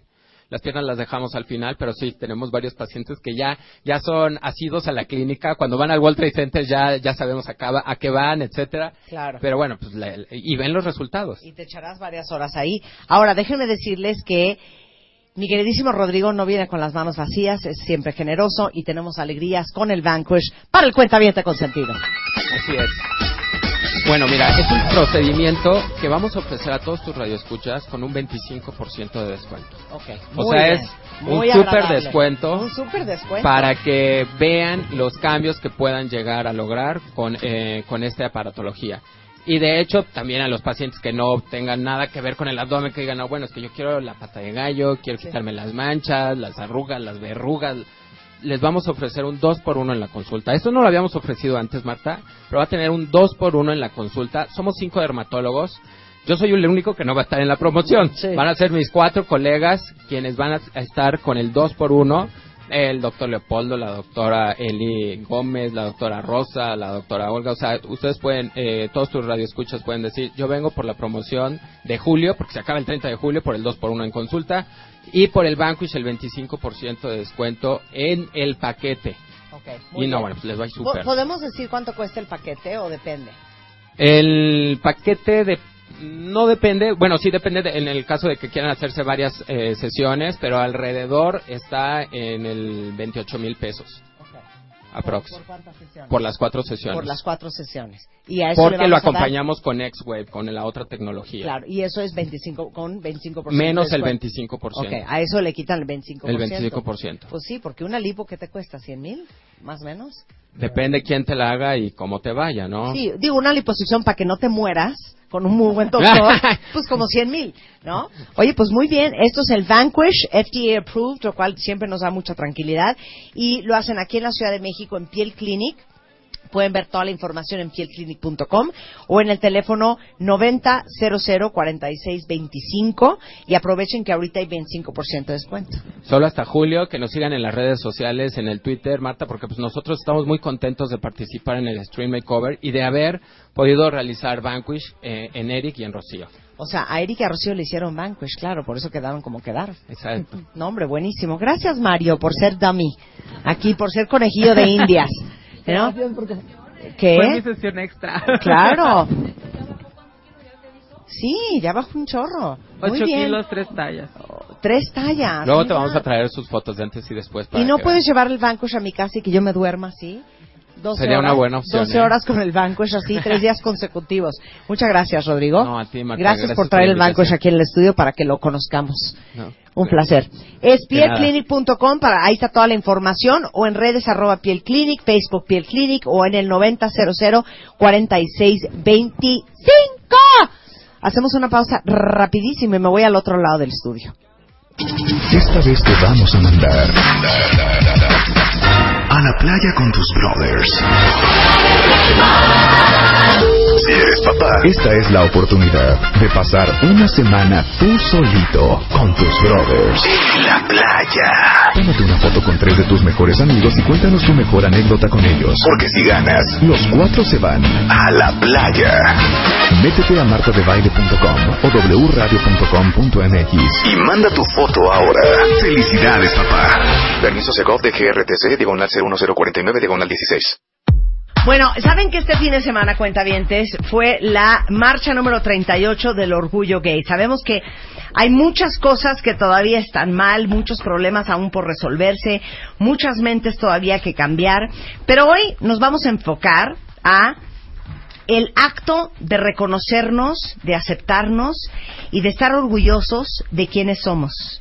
Y creemos en el caso de la comunidad LGBTTTI, es el primer acto de orgullo cuando uno se reconoce ante sí y ante los demás.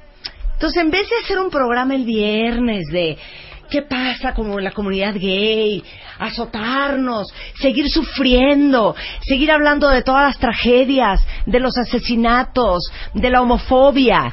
Híjole, por una vez en la vida podemos hablar desde un lindo y celebratorio punto de vista. Entonces decidimos que hoy vamos a celebrar los coming outs, o sea, salir del closet. Es más, no me digas que no tienes preparada la canción de Diana Ross porque me Claro, mato. Eh, ¿La tienen preparada? ¿La tienen preparada? A ver, su, suéltala mi luz, porque no podemos empezar este programa si no tenemos esta canción absolutamente lista, porque eso vamos a celebrar hoy.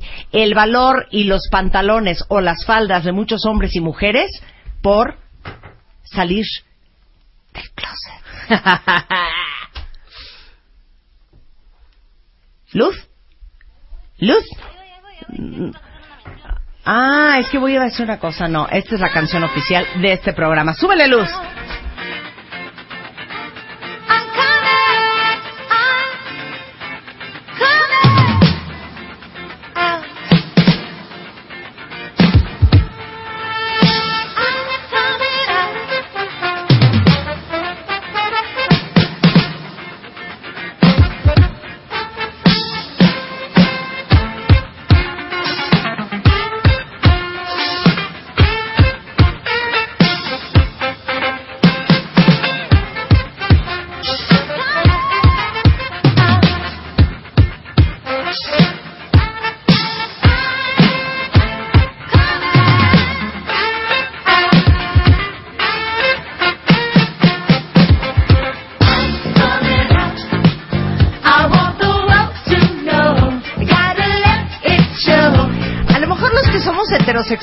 Jamás vamos a poder comprender con nuestro cerebro lo que es salir del closet. Que no, ni siquiera sé si esa es la palabra correcta, no sé si está bien. Jorge de la Rosa está con nosotros. Jorge de la Rosa es empresario de la comunidad LGBTI. XYZ. ¿Cómo estás, George? ¿Me vas a ayudar a hacer este programa? Encantado. ¿Vas a ser mi coconductor? Sí, yo doy la mano contigo a donde quieras. Exacto, me Eso gusta es. mucho. ¿Es correcto, I'm coming- es, es correcto salir del closet? Sí, sí, es, es muy ¿Pero colorido. por qué dijeron closet? Eh, no, no te puedo decir por qué del closet, eh, es exactamente por qué del closet, no, no, no te podría decir, pero sí es romper con algo, ¿no? Es atreverte a lograr algo que tienes todas tus dudas, y más hace más años cuando yo era chavito, porque yo sí ya soy grande, ya tengo 50 años, y sí era todo un conflicto muy grande primero, saber si estabas preparado para enfrentar todo lo que te venía encima con esa salida, ¿no? ¿Cuándo Ese saliste paso. tú? Pues ya salí tarde, ya tenía 20 años. Este, ¿Tarde? Tarde. Sí, porque ya todos ahora vienen con Oye, pilas. y tarde, ya- tarde Bruce Jenner, ¿eh? Tarde Bruce Jenner. Eso sí es tarde. Es que cada quien, cada quien carga con sus demonios, ¿no? ¿Saben qué pasa? Les digo que es como difícil para la gente heterosexual como entender el concepto, porque de lo que yo me acuerdo, yo nunca salí y dije, adivinen qué, mamá, papá, denme la mano, es muy fuerte lo que les voy a decir. Siéntense. Siéntense. ¿Me quieren tal y como soy? Sí, sí, mijita, sí. ¿Me aceptarían de cualquier manera? Sí, claro, claro. Mm. Soy heterosexual. ¡Ay! ¿En qué momento? ¡Soy buga! ¿Pero qué hicimos mal? ¿Por qué ¿Qué Dios? nos pasó? ¿Por qué ¿Qué Dios? nos pasó? ¿O alguien de ustedes sentó a sus papás para decirles, soy buga? Pues no tanto como sentar. a mí- La mía fue un poquito dramática. Porque de entrada yo no. Aparte, ¿tú saliste qué? En los, Yo en tenía los 20 años. ochentas, ¿no? Sí. ¿Ochentas? Sí. Y O sea, no- un muy no- mal momento para salir, ¿no? No, no, no, no. Pésimo. Además, el único, lo único que siempre decía mi mamá es lo que sea menos una mentira. Ok, y de ahí te agarraste. Sí, pero no estaba yo en México, estaba en Los Ángeles, me había ido a estudiar inglés. Un amigo que era muy, muy joto, o muy gay, me manda una carta que dice, hombre, mujer o lo que seas. Y me empieza a contar todo lo que había pasado en la facultad de Derecho, Sí. el chavo que me gustaba, que era el hijo del gobernador de quién sabe dónde, es, porque me tocó estudiar en- una facultad que es afamada Sí. y distinguida por ir la elite en ese momento de, del gobierno, ¿no? ¿Qué era cuál? ¿Cuál Eh, facultad? De Derecho. De derecho, claro. Entonces, imagínate, pues no era fácil lidiar con toda esa situación, ¿no? Pues con toda esa testosterona, ¿no? Y siempre siendo alegre, porque eso es justo lo que es la palabra gay, alegre, ¿no? Sí, sí. Siempre buena onda, siempre Sí. jalando Aunque, aunque y- abrir un corchete Ajá. y, y, y pueden participar Alex y Zoe. Hola. O Alex Zoe. Tú no puedes participar, Claudia. tú no eres gay. Todavía no. Pero, No jet. ¿is it gay being gay? ¿Ya? ¿Is it gay? O sea, yo veo... Ya. O sea, yo pregunto, ¿qué tan alegre es ser gay? Porque Yo de ahí que viene la palabra. sí, eh, yo creo que es eh, tiene mucho que ver con, con este tono de tenemos que estar orgullosos de quiénes somos para poder mostrarnos ante el mundo. Entonces, por supuesto que tiene que haber un tema de, pues estoy orgulloso de con quién estoy, de quién soy principalmente, ¿no? De- O sea, porque yo soy heterosexual y así que digas que gay soy, o sea, pensando que gayness es una palabra eh, en inglés que define, que, que se traduce como algo gay es algo alegre, es algo feliz, algo Friendly. gozoso. Pues es, de hecho es un ambiente muy alegre porque si nos damos cuenta de la historia de cómo al salir del closet mucha- muchos de nosotros pe- perdemos familia en el trayecto, pues nos hacemos de nuestra propia familia con amigos, nuestra comunidad, y entonces pues obviamente a la hora de, de- de hacer esta nueva familia ten- venimos con, con siempre estos nuevos lazos y son súper fuertes y hay mucha alegría. Los- Y hay gayness. Hay mucho gayness. Hay mucho Muchísimo. gayness. Ok, entonces espérate, porque ahorita nos va a platicar su salida del closet Alex, su salida del closet a Zoe, este, pero quiero que termines la tuya, Jorge. Entonces, Facultad de, De Derecho de la UNAM. O sea, no estabas en diseño gráfico. No. Ni en comunicación. Curso de inglés en Santa Bárbara, California. Corrido de la casa de la mejor amiga de mi mamá, porque leyó mis cartas y se dio cuenta que me hablaban en hombre, mujer o lo que seas. Así O me puso. quimera. O Y casi. entonces, y entonces me, me corre de su casa. la amiga de tu mamá La amiga de mi en mamá, Santa Bárbara, en California. Santa Bárbara, California. Y entonces tu mamá te dijo, ¿qué pasó, Yo me salgo de la casa de la señora súper triste, me voy a Los Ángeles a agarrar el boleto y, y regreso, ¿no? Y me dice, mi hermano me dice, le digo, mi mamá, pues está llorando. ¿Y dónde está? En tu recámara. Uh, chale. Y ya entro a la recámara, ¿no? Y mi mamá, pues sacadísima de onda, ¿Qué fue lo primero que te dijo? dime la verdad. Para ahí, para ahí. Hacemos un corte. ¿Qué le contestó Jorge a Dime la verdad? En W Radio, The Happiness of Coming Out of the Closet. En W Radio. We'll be experiencing some turbulence. Marta de Baile, transmitiendo en vivo. Last more than 10, 15 minutes. Temporada 11.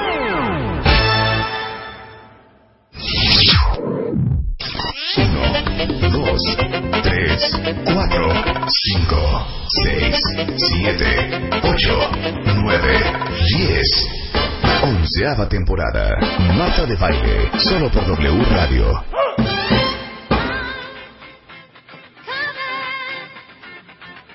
Así como celebramos a la gente que toma la decisión de divorciarse, porque divorciarse toma un chorro de pantalones, un chorro de valor, también celebramos a todos los que han salido del closet valientemente y por eso, en vez de enfocarnos a todas las tragedias del mundo homosexual, vamos a celebrar pues las, las grandes historias de éxito de los que están en el estudio y las de ustedes cuentavientes, porque si bien salir del closet no es fácil, ahorita Jorge nos va a contar su historia y Claudio Flores de Lexia, que es una compañía de estudios de investigación de mercado, dijo algo que es tan cierto. Sí, que no sales del closet una vez. Toda tu vida estás saliendo del closet. ¿Sabes qué? Un aplauso para él. Y no es lo mismo tener valor una vez que tenerlo diario. Exacto. ¿Eh? Nada más y tenerlo aclarar. con tu familia en el trabajo, en el transporte Claro, público. claro, ¿no? Cada vez que vas a una totalmente. fiesta, o Claro, sea, totalmente. Bueno, Claro. Jorge estaba contándonos, eh, Jorge es empresario de la comunidad LGBT, él hace el White Party México, él hace este Vox, De demás. de demás. Este, nos está contando que él en los ochentas, o sea, el SIDA hacía todo lo que da, un drama mundial. Freddie Mercury, que Dios lo tenga en su santa gloria, enfermísimo. Y tú en la carrera de leyes en la UNAM.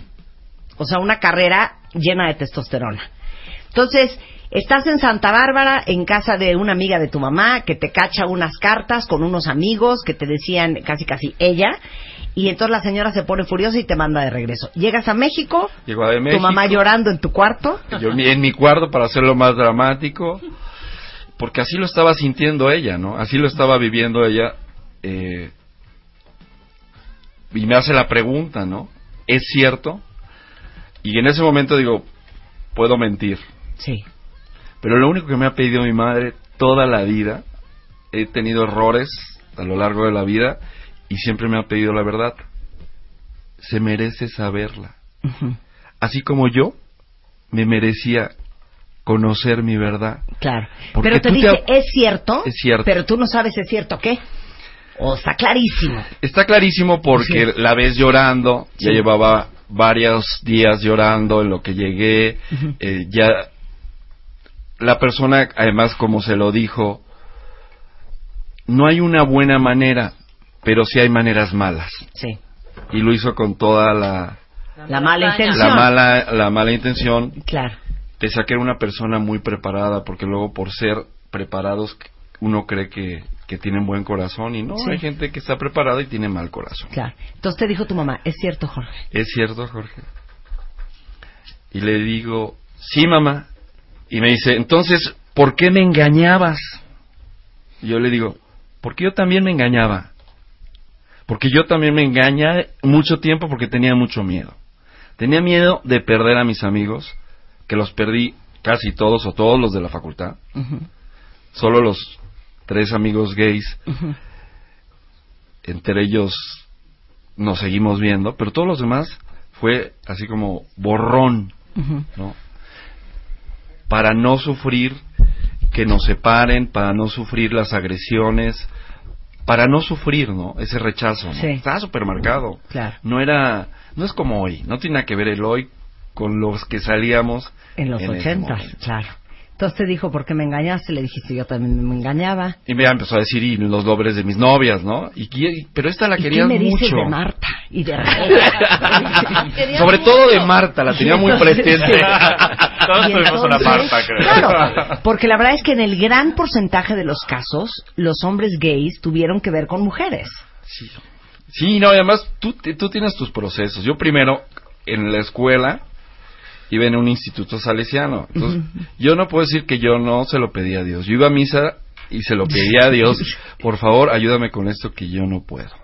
O sea, pero clarísimo tenías este que Sí. te gustaban los hombres. Sí. Pero salías con chavas. Sí. Tuviste sexo con mujeres. Sí, claro. ¿Y bien? Bien. A gusto. No, nada comparado como con un chavo. No, pero eso no lo sabías.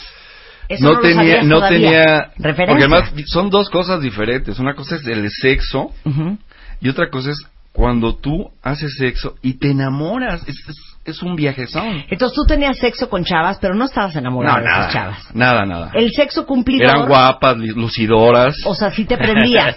sí te prendías. Sí, no, pues si no, ¿cómo? Claro. Si no- Pero había algo que era lo que decías, es que sí, pero no. La intensidad. El... La intensidad, ¿no? No es lo mismo Sí, que, sí. ay, todo con todo, ¿no? Y te prendes todo y vives todo. Ya no es necesario más. Ya te- nos quedó claro. Ya nos quedó claro. Basta, basta. Ya nos quedó claro. Esa fue la heroica salida hace que 30 años. 30 años. De Jorge. Sí. Bueno, les quiero presentar, porque aparte está increíble, porque vino su mamá, que en realidad parece su hermana, porque lo tuviste a los 16. Entonces, la mamá de Alex, Indira, es quien nos sacó del closet. Entonces, tú cállate, Alex, porque te lo va, te lo va a platicar tu mamá. Cuéntamelo todo. Pues mira, mm, por principio de cuentas, eh, quien diga que no sabe como madre cuál es la orientación de su hijo, porque es muy diferente, yo creo que sí hay que eh, puntualizar entre orientación y la preferencia. Se ha utilizado mucho el término de preferencia y no es de quiero un helado de fresa o de chocolate, es la orientación que les da su, su, su identidad. Entonces, quien como madre o como padre diga que nunca lo vio es porque no quiso ver. Yo creo que a los seres humanos nos paraliza el miedo Claro. Y este a, a- a todo lo que nos han acostumbrado a la educación que todos tuvimos eh, los que somos de, de la edad no Eh, la cuestión cultural y religiosa también es muy fuerte no entonces que te dicen que eso es malo que son pervertidos y todo. Pero desde chiquitos tú tú los ves ¿Desde qué este, edad dijiste este niño cojea de otra pata? Mm, Yo creo que desde los tres, cuatro años más o menos. O sea, ¿cómo? Sí, porque empiezas a Fabuloso ver... desde chiquito. Sensacional. Nunca fue así de yo lo encontré con mis pinturas o jugando con las muñecas, o sea, no, pero era muy cuidadoso con sus juguetes, no quería que nadie los tocara, era muy pulcro y muy limpio, o sea, de hecho a mí mucha gente inclusive de la familia decían que este la orientación era porque yo había sido una mamá muy estricta, porque siempre lo traía como muñequito. Ya sabes, Sí, uno sí, siempre sí, quiere traer a sus hijos impecables y él se dejaba Sí. y no le gustaba ensuciarse de chocolate o jugar fútbol porque se ensuciaba. Entonces ahí te vas dando cuenta este que es una persona también con una alta sensibilidad este y que era muy afín a las cosas que a mí me gustaban, ¿no? Entonces yo nunca hice ninguna mm, diferencia porque también era un miedo muy grande decir, ¿y qué tal si no? Porque yo nunca hablé con una psicóloga en ese tiempo como para Claro. decir, oye, ¿tú cómo lo ves? ¿Qué piensas? ¿No? sino que este yo no quería también estigmatizarlo. ¿Qué tal si no? Y yo ya lo estoy marcando, ¿no? Claro. Así de, ¿qué viste en mí, no? Y, y, y pasaron los años y me di cuenta que en su adolescencia pues no tenía novias, tenía muchas amigas y todas lo querían porque era el amigo y ya sabes, pero no había. Yo no veía esa atracción de él hacia otras chicas en sexto de primaria, tuvo una novia, ¿verdad? Creo que no. Ay, dos, de- de- dos horas. De dos horas. De dos horas, Sí. ajá. Pero pues eh, necesitaba ver que él se entendiera a sí mismo, ¿no? Antes de tú la- darle ideas. Exactamente, eso era lo que no quería. ¿Cuándo te quedó clarísimo? Pues fíjate, eh, él siempre tuvo muy claro que quería estudiar en el extranjero. Este, a su papá le dijo, yo me quiero ir a Canadá, ya estando en preparatoria, ¿no? Entonces, este, su papá le dijo, bueno, pues este es el, el requisito, ¿no? Sí. Cúmpleme con excelentes calificaciones y yo hago lo posible y te mando, ¿no? Entonces, este, por una parte, yo creo que su papá y yo entendimos en ese punto, y sin hablarlo entre nosotros, pero entendimos que necesitaba volar por sí mismo, Sí. y este, y, y, y lo, lo dejamos irse a Canadá, y ahí fue donde él descubrió muchas cosas, y cuando hablábamos por Skype, me decía, este, ah, es que fíjate que estoy con unos amigos, y, eh, iba a ciertas actividades este con Daba pistas. Bueno, Daba hay, pistas. una anécdota ver, en donde ¿cuál? mi mamá eh, me acompañó unos cuatro días a, a Vancouver, que fue donde me fui, nada más como para darme la bendición y ya se iba, ¿no? Y eh, la- el primer fin de semana estábamos ahí, yo la iba a ver al día siguiente y hay una anécdota en la que yo me subo al camión porque ella se quedó con una prima de mi papá en el centro de Vancouver y yo me tenía que ir hacia donde, a, a- a la casa donde me habían puesto, ¿no? En la universidad. Entonces yo, yo tenía que tomar un camión y ese camión iba así colina arriba y estaba en la calle Davis Street, que es la calle gay, y ahí están todos los postes así con banderas del arco iris. Y yo nada más me subo y veo que mi mamá está como ya llorando en lo que yo me estoy alejando. ¿Y qué pasó? Ya después me contó, es que, o sea, ya lo sabía obviamente y te voy viendo que te vas en un camión colina arriba. Y un arcoíris. Y el arcoíris así. Rainbow. Camino amarillo. Y ahí es donde ella me dijo, eh, Sí. es donde ella me dijo, ahí entendí que para que tú estuvieras bien tenías que estar lejos. Sí, porque estamos en, una comun- en, en un contexto demasiado machista en el que tenía que alejarse de la familia para descubrirse a sí mismo. Entonces fue súper, no sé cómo decirte. eh, Revelador. Revelador. Claro, revelador. Revelador. Ahora, Alex, tú en, en Canadá ya estás clarísimo. Ah, sí, por Así supuesto. de, mira, Desde mamá, te presento ¿eh? a Roger, a John, a Mike, a Robert. O sea, ya clarísimo. Muy clarísimo. Ok, muy clarísimo. Pero tu mamá no te ha dicho nada. No me ha dicho nada. Ok, entonces están en Skype. Ah, está en Skype en ese momento. Entonces, este, trabajaba también, este, para una persona también ya muy reconocida en, en este, es un sexólogo que, este, trabaja eh, con todo la- el contexto LGBT y este, y yo dije, bueno, eh, tiene pico, dos patas, este, plumas, Gallina. Hace cuac, y hace cuac, cuac. Le digo, oye, mijo, este, Las plumas sí, sí se aplican. se aplican. Y le digo, oye, mi amor, pero tratando de suavizarlo, Sí. de hacerlo lo más amable posible, este, ¿eres gay, cariño? Y entonces, pues los dos vía video, este, veo como nada más se le salen sus labios. Pero es que yo iba de salida en ese momento. La- estamos en Skype. Yo me estaba preparando para ir a un evento y le digo, ¿qué se ve mejor, esto o esto? No, bueno. Entonces, entonces me Muy dice mi mamá- comprensiva. Mi mamá así de, "Mm, el café. Oye, ¿te puedo preguntar algo? Y ahí, este, le digo, sí, pero yo, en lo mío, ¿no? Sí. Y en eso me dice, bueno, lo que me digas te voy a creer y lo que me digas va a estar bien, ¿no? ¿Eres gay? Y yo, "¡Ah! ¿Cómo te atreves? No, pero ya en ese momento, como Jorge, ¿no? Te gira la ardilla a mil por hora y dices, puedes mentir, puedes ocultar las cosas, pero en ese momento decides, ¿no? Si, si ya sales limpio. Entonces le dije, en primer lugar, sí, sí soy gay. No quería hacer esto a distancia. No quería que, que, Claro. que, que hacerlo, dar este, de cara a cara mínimo, ¿no? Pero me dice, no, ¿para qué? ¿Por qué lo haces más grande de lo que es? Nada más para saber si voy a esperar al yerno o a la nuera, ¿no? Nada más. ¡Ay, qué Entonces toda esa presión así, bye, ¿no? Te- te- Con un peso así enorme lo solté. Para los dos minutos mi mamá así de, ¿y cuándo le vas a decir a tu padre? Bueno, todo ese peso volvió, No, ¿no? no, no, no, no. Acuérdate, lo que pasa es que él esperaba regresar a México para eh, Ah, sentarse con nosotros a hablar. Le dice, es que yo lo quería hacer en persona. Claro. Yo quería estar de frente a ustedes. Y tú Digo, querías que, lo- que no lo hiciera más grande de lo que es. Exactamente. Porque en ese, en ese Exacto. momento yo entendí que él ya se había asumido a sí mismo, ¿no? Entonces, ¿cuándo es el momento ideal? Lo que tú decías, Claro. ¿no, Jorge? O sea, Y- claro, y con tu papá, a ver, quiero ver la Bueno, conversación me, con me tu dice mi papá. mamá, tu papá va a, pasar, va a pasar por tus hermanos en dos días. Eh, no, mañana. Sí. Este, pues aquí si se pone tonto, aquí yo me lo Sí. agarro, ¿no? Mañana, si quieres mañana, digo, no, yo cuando regrese, no, me va a cortar el apoyo, me va a sí. regresar, me va a mandar deportar. Mi papá era muy conservador. Entonces, me, ahí es donde, esa noche obviamente no dormí. Y al día siguiente me dice, le, le hablo a mi mamá, le digo, oye, ¿ya va a pasar mi papá? No, que hasta mañana. Otra, noche sin dormir. más, claro, pues tú en el nervio. Yo en el nervio. Pero ya cuando llego a platicar con mi papá, lo veo así como raro. Y le digo, mira, a ver, eh, quiero platicarte de algo. Y si te lo cuento es porque estoy bien, estoy feliz y quiero que seas partícipe de mi vida. Sí. ¿no? Eh, de lo contrario, pues te estaría mintiendo. Entonces, eh, papá, soy gay.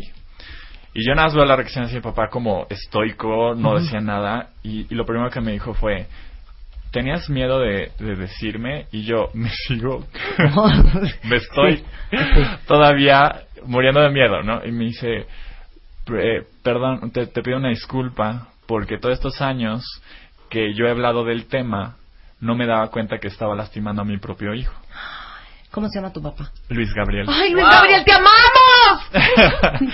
y y fue, lo, fue lo primero que hizo. Mi papá se disculpó y este y ahí él me dijo, "Ah, yo ignoro muchas cosas, especialmente de esto, y a través de, de, de ti vo- voy a quitarme todas estas cosas, todas estas marañas que, prejuicios, claro. que ve de dónde vengo y ve este en qué contexto estamos, entonces, eh, pero el amor de padre ahí está. ¿no? déjame, dame tiempo para Dame tiempo, padre. Qué increíble. Les digo una cosa, este es un mensajito a un par de cuentavientes que están aquí escribiendo cosas como Son más, ¿Y ¿eh? por qué? Sí, son varios, ¿verdad? ¿Qué onda, Marta? ¿Por qué este tema? ¿Por qué nos tiene que gustar la gente gay? A ver, no te tiene que gustar nadie, ¿eh? Lo que tienes que ser es respetuosa. Si ni su propia familia los quiere, ¿por qué a Chaleco todos tenemos que estar de acuerdo con ellos? Nadie te está diciendo que estés de acuerdo con ellos, Nidia. Simplemente estamos hablando de un tema de respeto. Punto y se acabó. Y lo que acaba de decirte tu papá, bueno, lo que te dijo tu papá aquel día, es algo que he repetido en este programa 744 veces. Las probabilidades de que uno de ustedes tenga un hijo gay son reales, ¿eh? Y muy alto. Son reales. Una y de adivinen qué, les tengo una noticia. Uno de cada diez. Uno de cada diez en Uno de cada México. diez en México. Más de 11 millones de Les personas. tengo una noticia.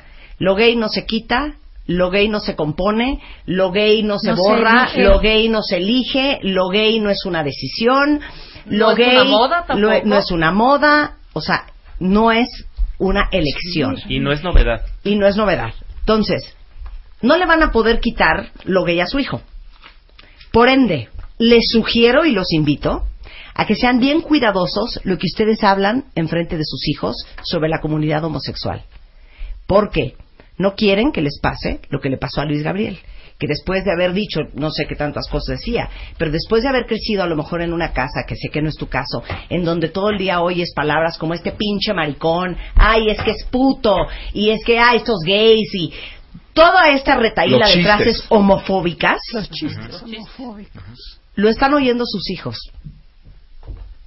Y si uno de sus hijos es gay, imagínense el miedo y lo difícil que va a ser para él tener una comunicación con ustedes. De que lo vas a tener que acabar aceptando si quieres seguir siendo parte de la vida de tu hijo, lo vas a tener que seguir, aceptar en algún momento de tu vida. Entonces, de ustedes depende qué tan difícil se la pongan o qué tan fácil. Mi nombre es Marta de Baile. Gracias. ¡Bravo! Sí, claro, sí. Marta Es para así reina de claro, gay. no. Marta para- Nunca me han hecho reina gay y ya lo estoy tomando personal. Ahora, este, no, no, no todo es gayness y todo tiene su gran proceso. Y yo quiero preguntarte a ti, Indira, una mujer que ahora sí que instintivamente fuiste muy sabia en cómo manejaste eh, a tu hijo. Mi pregunta es, ¿cuáles son tus pérdidas? Bueno, a final de cuentas, este, la gente a veces está implícito, ¿no? No tienen que acercarse a ti directamente, decirte, ay, tu hijo, o este, no está bien, o ya lo llevaste con un psicólogo. No, no, no, pero sientes el rechazo, sientes cómo te observan, ¿no? Y en ese, en ese momento, en esa situación, tú te sientes muy sola porque, eh, como bien lo dices, es tu instinto y es el amor de madre. Yo creo que algo que he tratado que me rija toda la vida es la congruencia. He tratado de, que lo que digo y lo que pienso acompaña mis acciones. Y yo dije, yo no me voy a perder de ninguna manera el maravilloso hijo y el maravilloso ser que tengo a mi lado, porque muchos padres optan, porque todo es decisión en la vida y los que deciden rechazar a sus hijos están perdiendo la oportunidad de tener momentos maravillosos porque son tan eh, capaces y tan llenos de virtudes como cualquiera de nosotros. Pero como ellos se enfrentan a muchísimas más cosas en la vida, tienen una revolución y un proceso tan grande y una sensibilidad tan alta que lo este, explotan también muy muy fácilmente todo ese potencial. A veces lo que tienen que hacer es separarse de sus familias para, para florecer, ¿no? Y dije, yo no voy a perder eso. ¿Cuál ha sido mi pérdida? Pues definitivamente yo siempre he visto en él el potencial porque es líder nato. Eso se ve también desde, desde que son chicos. Y este, y yo sabía que iba a llegar muy, muy alto con todo esto porque él siempre ha sido, ha querido ser la voz de muchos que no lo, lo, lo son, ¿no? De que no tienen o el valor de salir y de, enfrentarse al mundo este, o que no necesariamente tienen que estar en las causas, ¿no? Y definitivamente ha sido pues el tiempo que ya no estoy con él, porque yo sabía que ahora se lo cedo al mundo para que pueda seguir con esta lucha y tratar de hacer un mundo más igualitario. Su voz ya es muy reconocida y esa es mi, mi pérdida como mamá, como mamá, el tiempo con él, pero, pero feliz de lo que está logrando. Es que déjenme decirles que Alex, eh, aparte de que es egresado de la Universidad de British Columbia en Vancouver, en, agárrense, ¿están listos? Criminología. Eh, tiene un programa de radio en Mérida, La Jaula 4. eh, 40. participa- digo, La Jaula 40. Participa en Movi MX, el Movimiento por la Igualdad, en una campaña nacional integrada por decenas de organizaciones de la sociedad civil y activistas de LGBTTTTI. Este, y eh, pues eres un gran líder de la comunidad, así es que felicidades. Muchas Alex. gracias. Miren, lo dijo muy bonito, mucho más bonito que yo un cuentaviente en Twitter. Dijo, cuiden sus palabras, que sus palabras sean dulces, porque ¿saben qué? Nunca van a saber cuándo se las tienen que tragar. Regresando del corte. Ya volvemos. Marta de Baile, temporada 11. 11, 11. W Radio.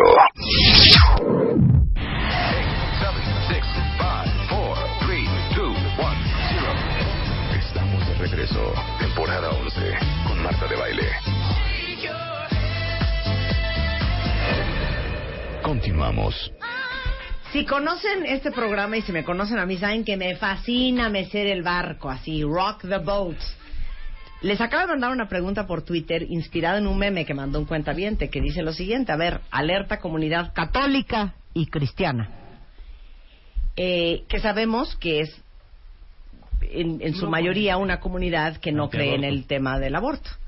Entonces yo les preguntaría, si existiera una prueba de ADN que les pudiera decir que su hijo va a ser gay al nacer, mi pregunta para todos ustedes en redes es, ¿abortarían?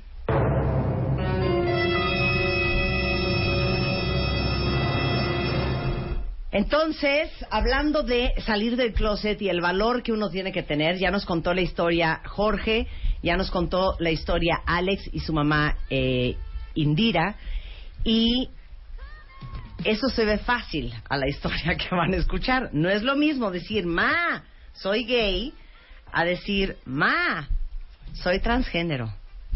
O sea, número uno con cara de, ¿eh? ¿De trans qué?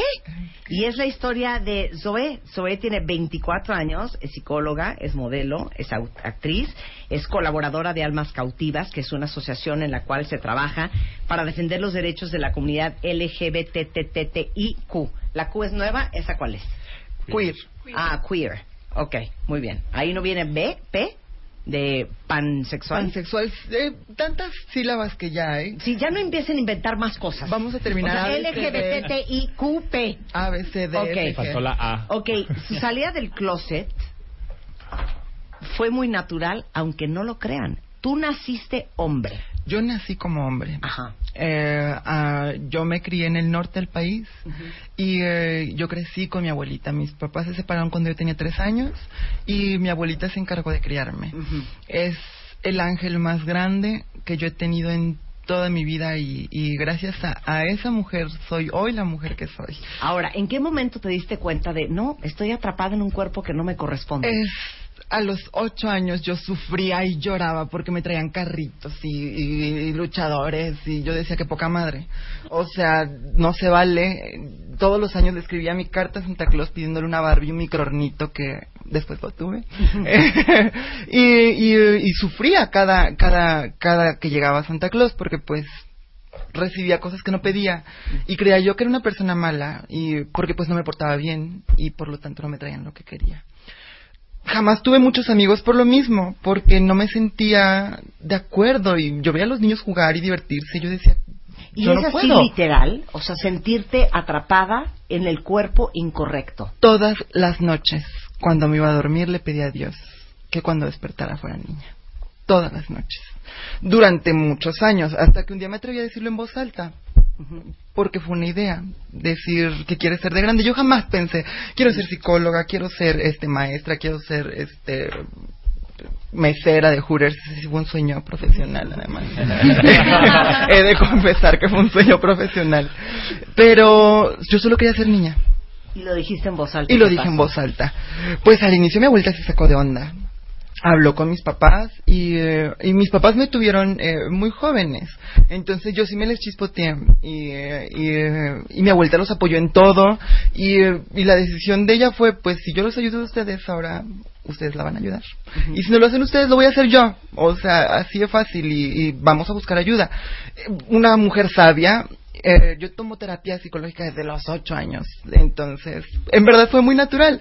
Hubieron momentos muy fuertes donde, pues, te tienen que cortar el cabello porque en la escuela no te, no te aceptan. Eh, en donde, en donde la sociedad, donde tu familia te dice que estás mal que, que es algo malo, ¿no? Y creces con esa idea, con ese discurso de, de que es malo vivir en un cuerpo que no te corresponde. Sí, porque si nos cuesta trabajo a lo mejor eh, entender a los gays, ahora imagínate un transgénero. Y les digo una cosa, les voy a mandar la liga de un programa que está ahorita en, en un eh, canal de cable en Estados Unidos que se llama The Learning Channel, que se llama I Am Jazz. Y es la historia de una chavita, divina. de- ¿qué tal? De una niña que literal, que yo no entiendo cómo, cómo te explicas esto de otra manera. Que a los tres años estaba clarísima, clarísima, de que ella estaba en el cuerpo equivocado. Claro. Ella nació niño. A los cinco años pidió de cumpleaños, cinco años, piensen en todos los que han tenido hijos, cuando tenían sus hijos cinco años, pidió que de regalo de cumpleaños la dejaran ponerse el traje de baño de niña con un arco iris. Claro.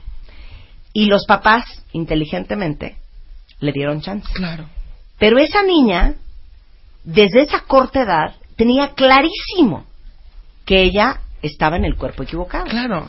Y si ven el programa de televisión, les va a dar como mucha educación y mucha información de cómo son las personas transgénero, porque entiendo que sea difícil para muchos entender lo que es estar atrapado en un cuerpo, porque yo no me siento atrapada en mi cuerpo, ni tú en el tuyo, Claudia. Imagínate que un día despiertas, hoy te vas a tu casa, te duermes y mañana despiertas y ya no tienes boobies y tienes pene y entonces eres un niño. Me muero. Me muero. Claro. O sea, imagínense mañana despertarse todas las mujeres con un pene y todos los hombres heterosexuales Bueno, con yo voy al primer doctor disponible al día siguiente. No, yo también. Sí, o sea, Al primer doctor disponible a que me corten esto. Imagínate. Y vivir, no, o sea, no nada más tenerlo, vivir y sentirte obligada a vivir de cierta manera. Ahora, si yo te veo a ti, eres una chava. Modelo desde los Eh, y con muy bonito pelo. Y pelo largo y, y con unas facciones muy femeninas. Llevas en terapia con hormonas mucho tiempo. No, desde los 19 años. Eh, tienes 24, Tengo hace 5 24. años. Ahora, tú tienes que salir del closet también, a lo mejor todavía más que Jorge y Alex, todos los días. Yo cada que voy a un casting, cada que me presento en algún trabajo, pues al final del día la gente se sorprende mucho eh, y eso me gusta, ¿no? Al final del día es parte del paquete, viene con el paquete, pero la parte no bonita es, es los tabús, el que te conviertes en un fetiche, porque al final del día te ven como un objeto de estudio. Y no, eres un ser humano. Yo me levanto todos los días con el cabello fatal y vivo lo mismo que vive cualquier otra mujer. Me levanto, eh, sufro por las mismas cosas que en la adolescencia, sufrí por amor, sufrí por, por mi estatura, pero pues es algo natural. Al final del día yo creo que la información es poder. A ver, pero dime una cosa. ¿Sales del closet diciendo que, hola, ¿qué tal? Mi nombre es Zoe, soy transgénero? No, yo hablé con, yo hablé con mi abuelita y, y me sentaron, me llevaron a, a terapia porque pues la familia cree que si te llevan a un psicólogo te van a componer, no, te van a curar. No es cierto, ellos aprendieron a vivir con ello, sufrieron un duelo, fueron con un tanatólogo porque pues enterraron a un hijo y recibieron una niña, ¿no? Entonces todas las expectativas que ellos tenían eh, eh, en mí se fueron y tuvieron que aprender a generar otras. eh, nuevas expectativas, nuevos sueños familiares. Y yo agradezco haber nacido en la familia en la que nací, porque desgraciadamente en el interior de la República hay muchas niñas y niños trans que viven en ciudades machistas y viven con familias que los rechazan, terminan eh, buscando vidas muy trágicas. Y el chiste es que se den cuenta que no, que somos personas normales, que, que nos desarrollamos, que nos preparamos, que vivimos como cualquier otra persona. Oye, y, y en, en la vida social, en la vida profesional, ¿cómo dices, hola, soy Zoe y soy transgénero? Pues yo he sido muy afortunada, he estado en los momentos adecuados, en los lugares adecuados. He conocido una familia externa, que son mis amigos. Alex, en lo personal, es un gran amigo que ha cambiado mi vida. Yo llegué a DF hace un año. eh, me trajo una agencia que después me despidió porque me pasé diciéndole a todo el mundo que era trans. Y, y conocí a esta gran familia que me ha apoyado y descubrí que podemos dar un ejemplo. Por eso. Pero sí, a ver, estamos sentados tú y yo platicando y yo... ¿Cómo te lo digo? Ajá, ¿cómo me lo vas a decir? Porque yo te voy a decir... Este... ¿Eres hombre? La- claro, y esa es la pregunta básica. Claro, ¿Eres hombre? ¿Eres hombre? Eh, eh, ¿Y estás- tú claro. No, no soy hombre. soy una mujer trans. Mira, Ah. esa, esa respuesta me la dio la presidenta de la Fundación Arivela. y, y yo sufría por eso, por el, ¿cómo le voy a decir a todo el mundo? Ay, es que yo nací como niño. Y era como un discurso, ¿no? Entonces la manera más casual es, es sacarlo al tema así como de que mm, pues las personas trans vivimos este en un mundo lleno de, de, de tabús y es nuestra labor Y ya, ya la Y soltaste. entonces ya es Ya el la impacto soltaste, ya la soltaste. que ese es un regalo eh cada Claro. persona es un regalo es una salida de closet cada cada que me lo preguntan es una nueva salida de closet Ahora, déjenme decirles, o- oirán a Zoe muy, muy superada en todos los temas, pero no debe de ser nada fácil, hija. No. O sea, hasta el día de hoy tienes pene. Sí. Y, y todavía no has tomado la decisión de chop chop.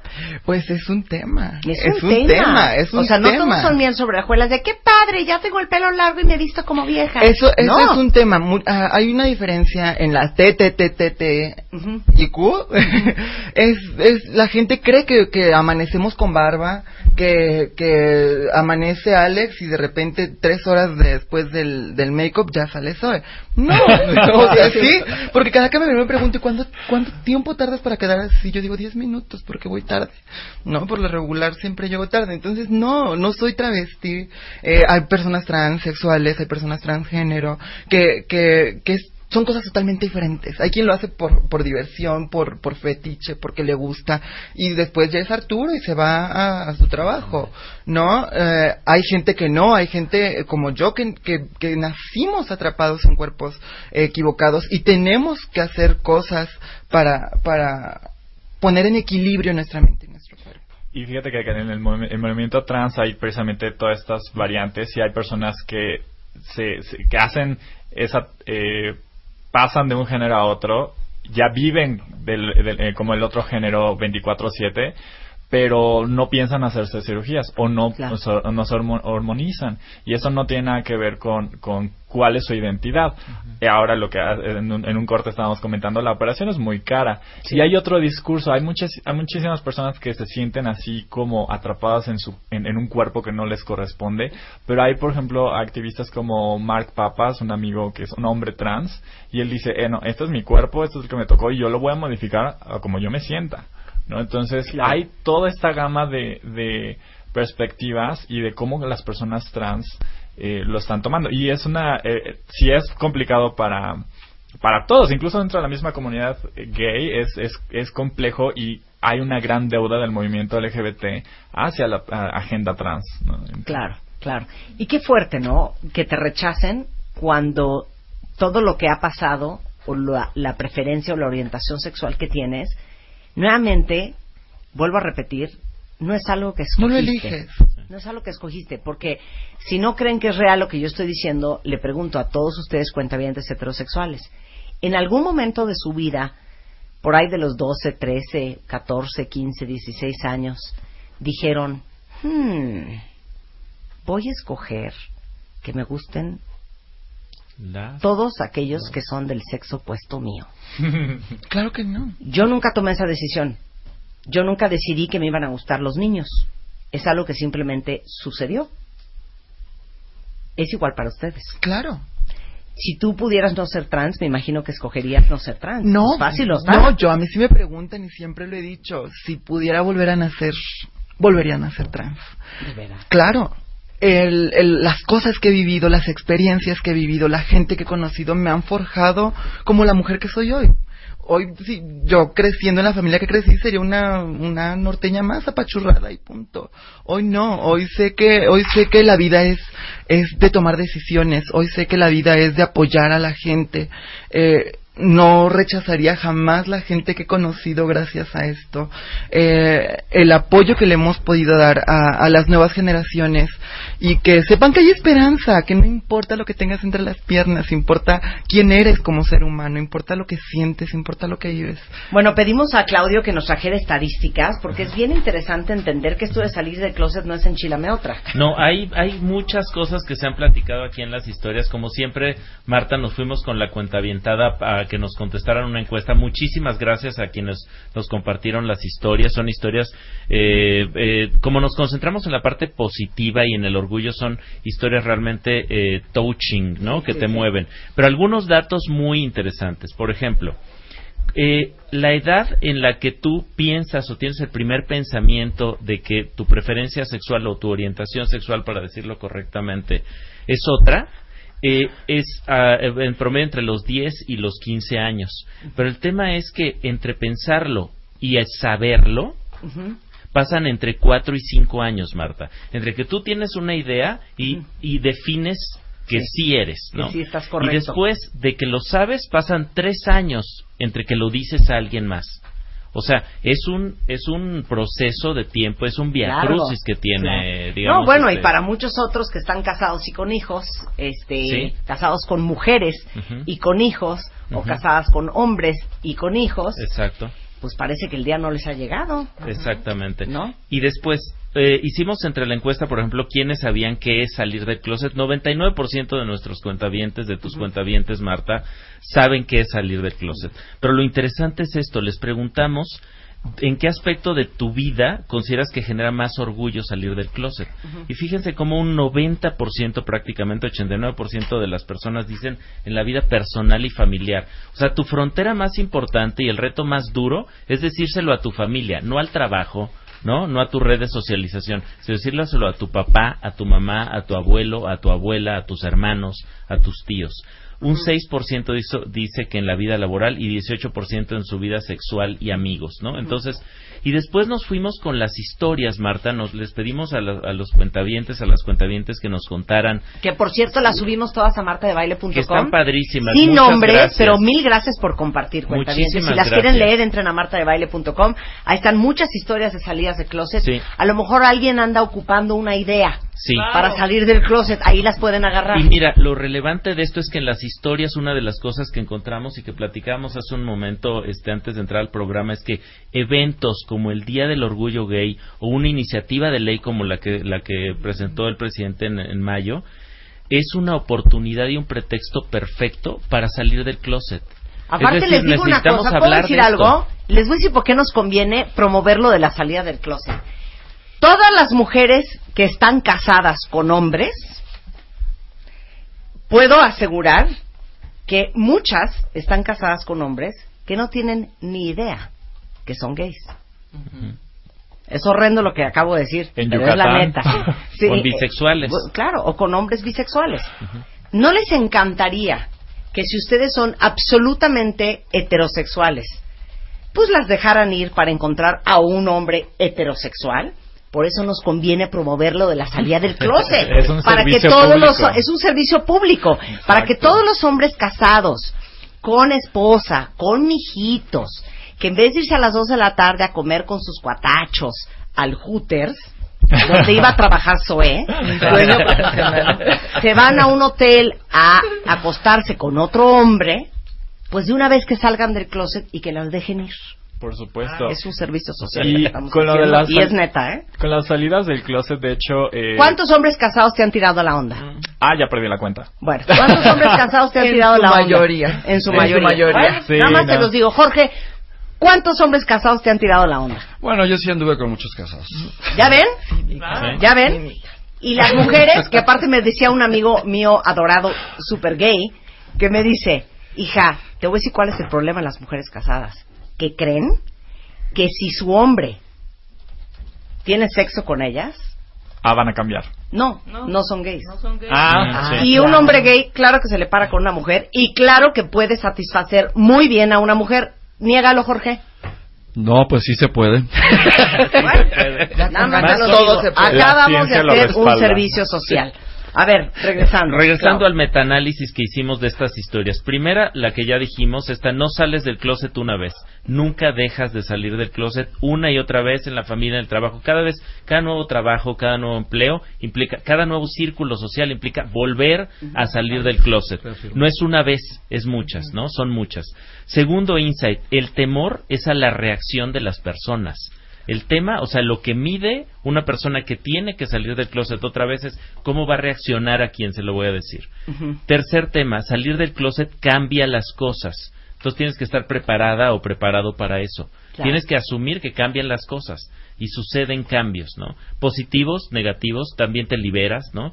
Es una profunda decisión personal y requiere confianza en uno mismo. Es otra de las cosas de las que nos hablaron en las historias. Yo lo hice cuando yo estuve listo para hacerlo, cuando yo estuve lista para hacerlo. Claro. Y la conclusión es algo que tú decías muy bien ahora que, que platicabas de tu historia, Alex, que es, la- es el alivio de la presión de ocultar, ¿no? Es cuando se quita esta losa gigantesca de la presión de no de no poderlo decir a quien a quien te, te, te dio la vida, a quien fue tu padre, tu madre, etcétera. Claro. Y es en general lo que encontramos en todas estas historias, Marta, es que hay historias, digamos, muy eh, duras, rudas, hay historias positivas, pero todas ellas tienen una conclusión, digamos, positiva en la medida en que te libera el poder, digamos, llevar una vida coherente con lo que crees, con lo que eres, con lo que sientes.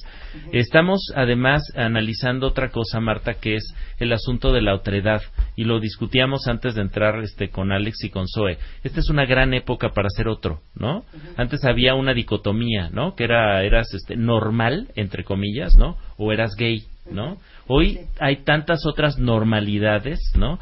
Ya las otredades incluso en otros, temi- en, en otros temas indígenas, raciales, de la discapacidad, de la edad, etcétera, Claro. pues están haciendo más normales, Marta. Y miren qué cool. En, en el Pew Research Center salió una encuesta que dice que el 56%, yo diría que un poco más, de los que salen del closet se lo dicen primero a su mamá que a su papá. Exacto. Sí. Versus 39% a los ¿no? padres. Primero las mamás, ¿no? Primero que son las mamás. soft. Entonces, aguas mamás, que sus palabras sean dulces para que no se las tengan Sí. que tragar. Oye, es, Marta. es importantísimo el, el que a- ahorita que comentas precisamente que ah, es una muy buena época para salir del closet, eh, es importante que los jóvenes sepan que hay más como ellos, que no Sí. están solos Y y, que en la campaña get de. Gets Better ahí tenemos eh, testimonios de gente de aquí de México también en arroba y MX para que chequen las historias de los demás y vean que no son los únicos y que vean cómo es que cada quien lo- le hemos hecho en la vida y que busquen apoyo, eso es lo principal, porque en- a pesar de que hay muchísimo apertura y muchísimo apoyo,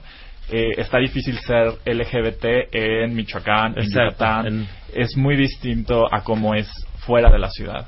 Y hablando sobre temas culturales, vemos cómo también en este metaanálisis se está normalizando. Vemos héroes como Deadpool, que declara abiertamente su bisexualidad, o Union Jack, que se declara abiertamente gay en el mundo Marvel. Y hay una obra de teatro, por cierto, Marta, que es hace un colectivo de, de, de chavas trans, que si las quieren seguir es arroba vecinas calle J, que son además buenas cuatas, este, gente que hace muy buen teatro, eh, que tiene ahorita la obra que se llama Muñecas en Sueño, este, que creo que vale la pena verla. Bueno, si quieren contactar a Alex es a Alex-Orue en Twitter, este, o arroba It. Eh, a Zoe la encuentran en arroba Zoe Joffre con J W F R E, Zoe Joffre. Y este, a ti George te encuentran en V de más guion bajo CDMX. Antes de terminar, quiero invitarlos a todos. El 4 de agosto estrenamos una obra LGBT en el Teatro NH con Diego Vélez. Estamos ahí. Pero no es. LGBTTI.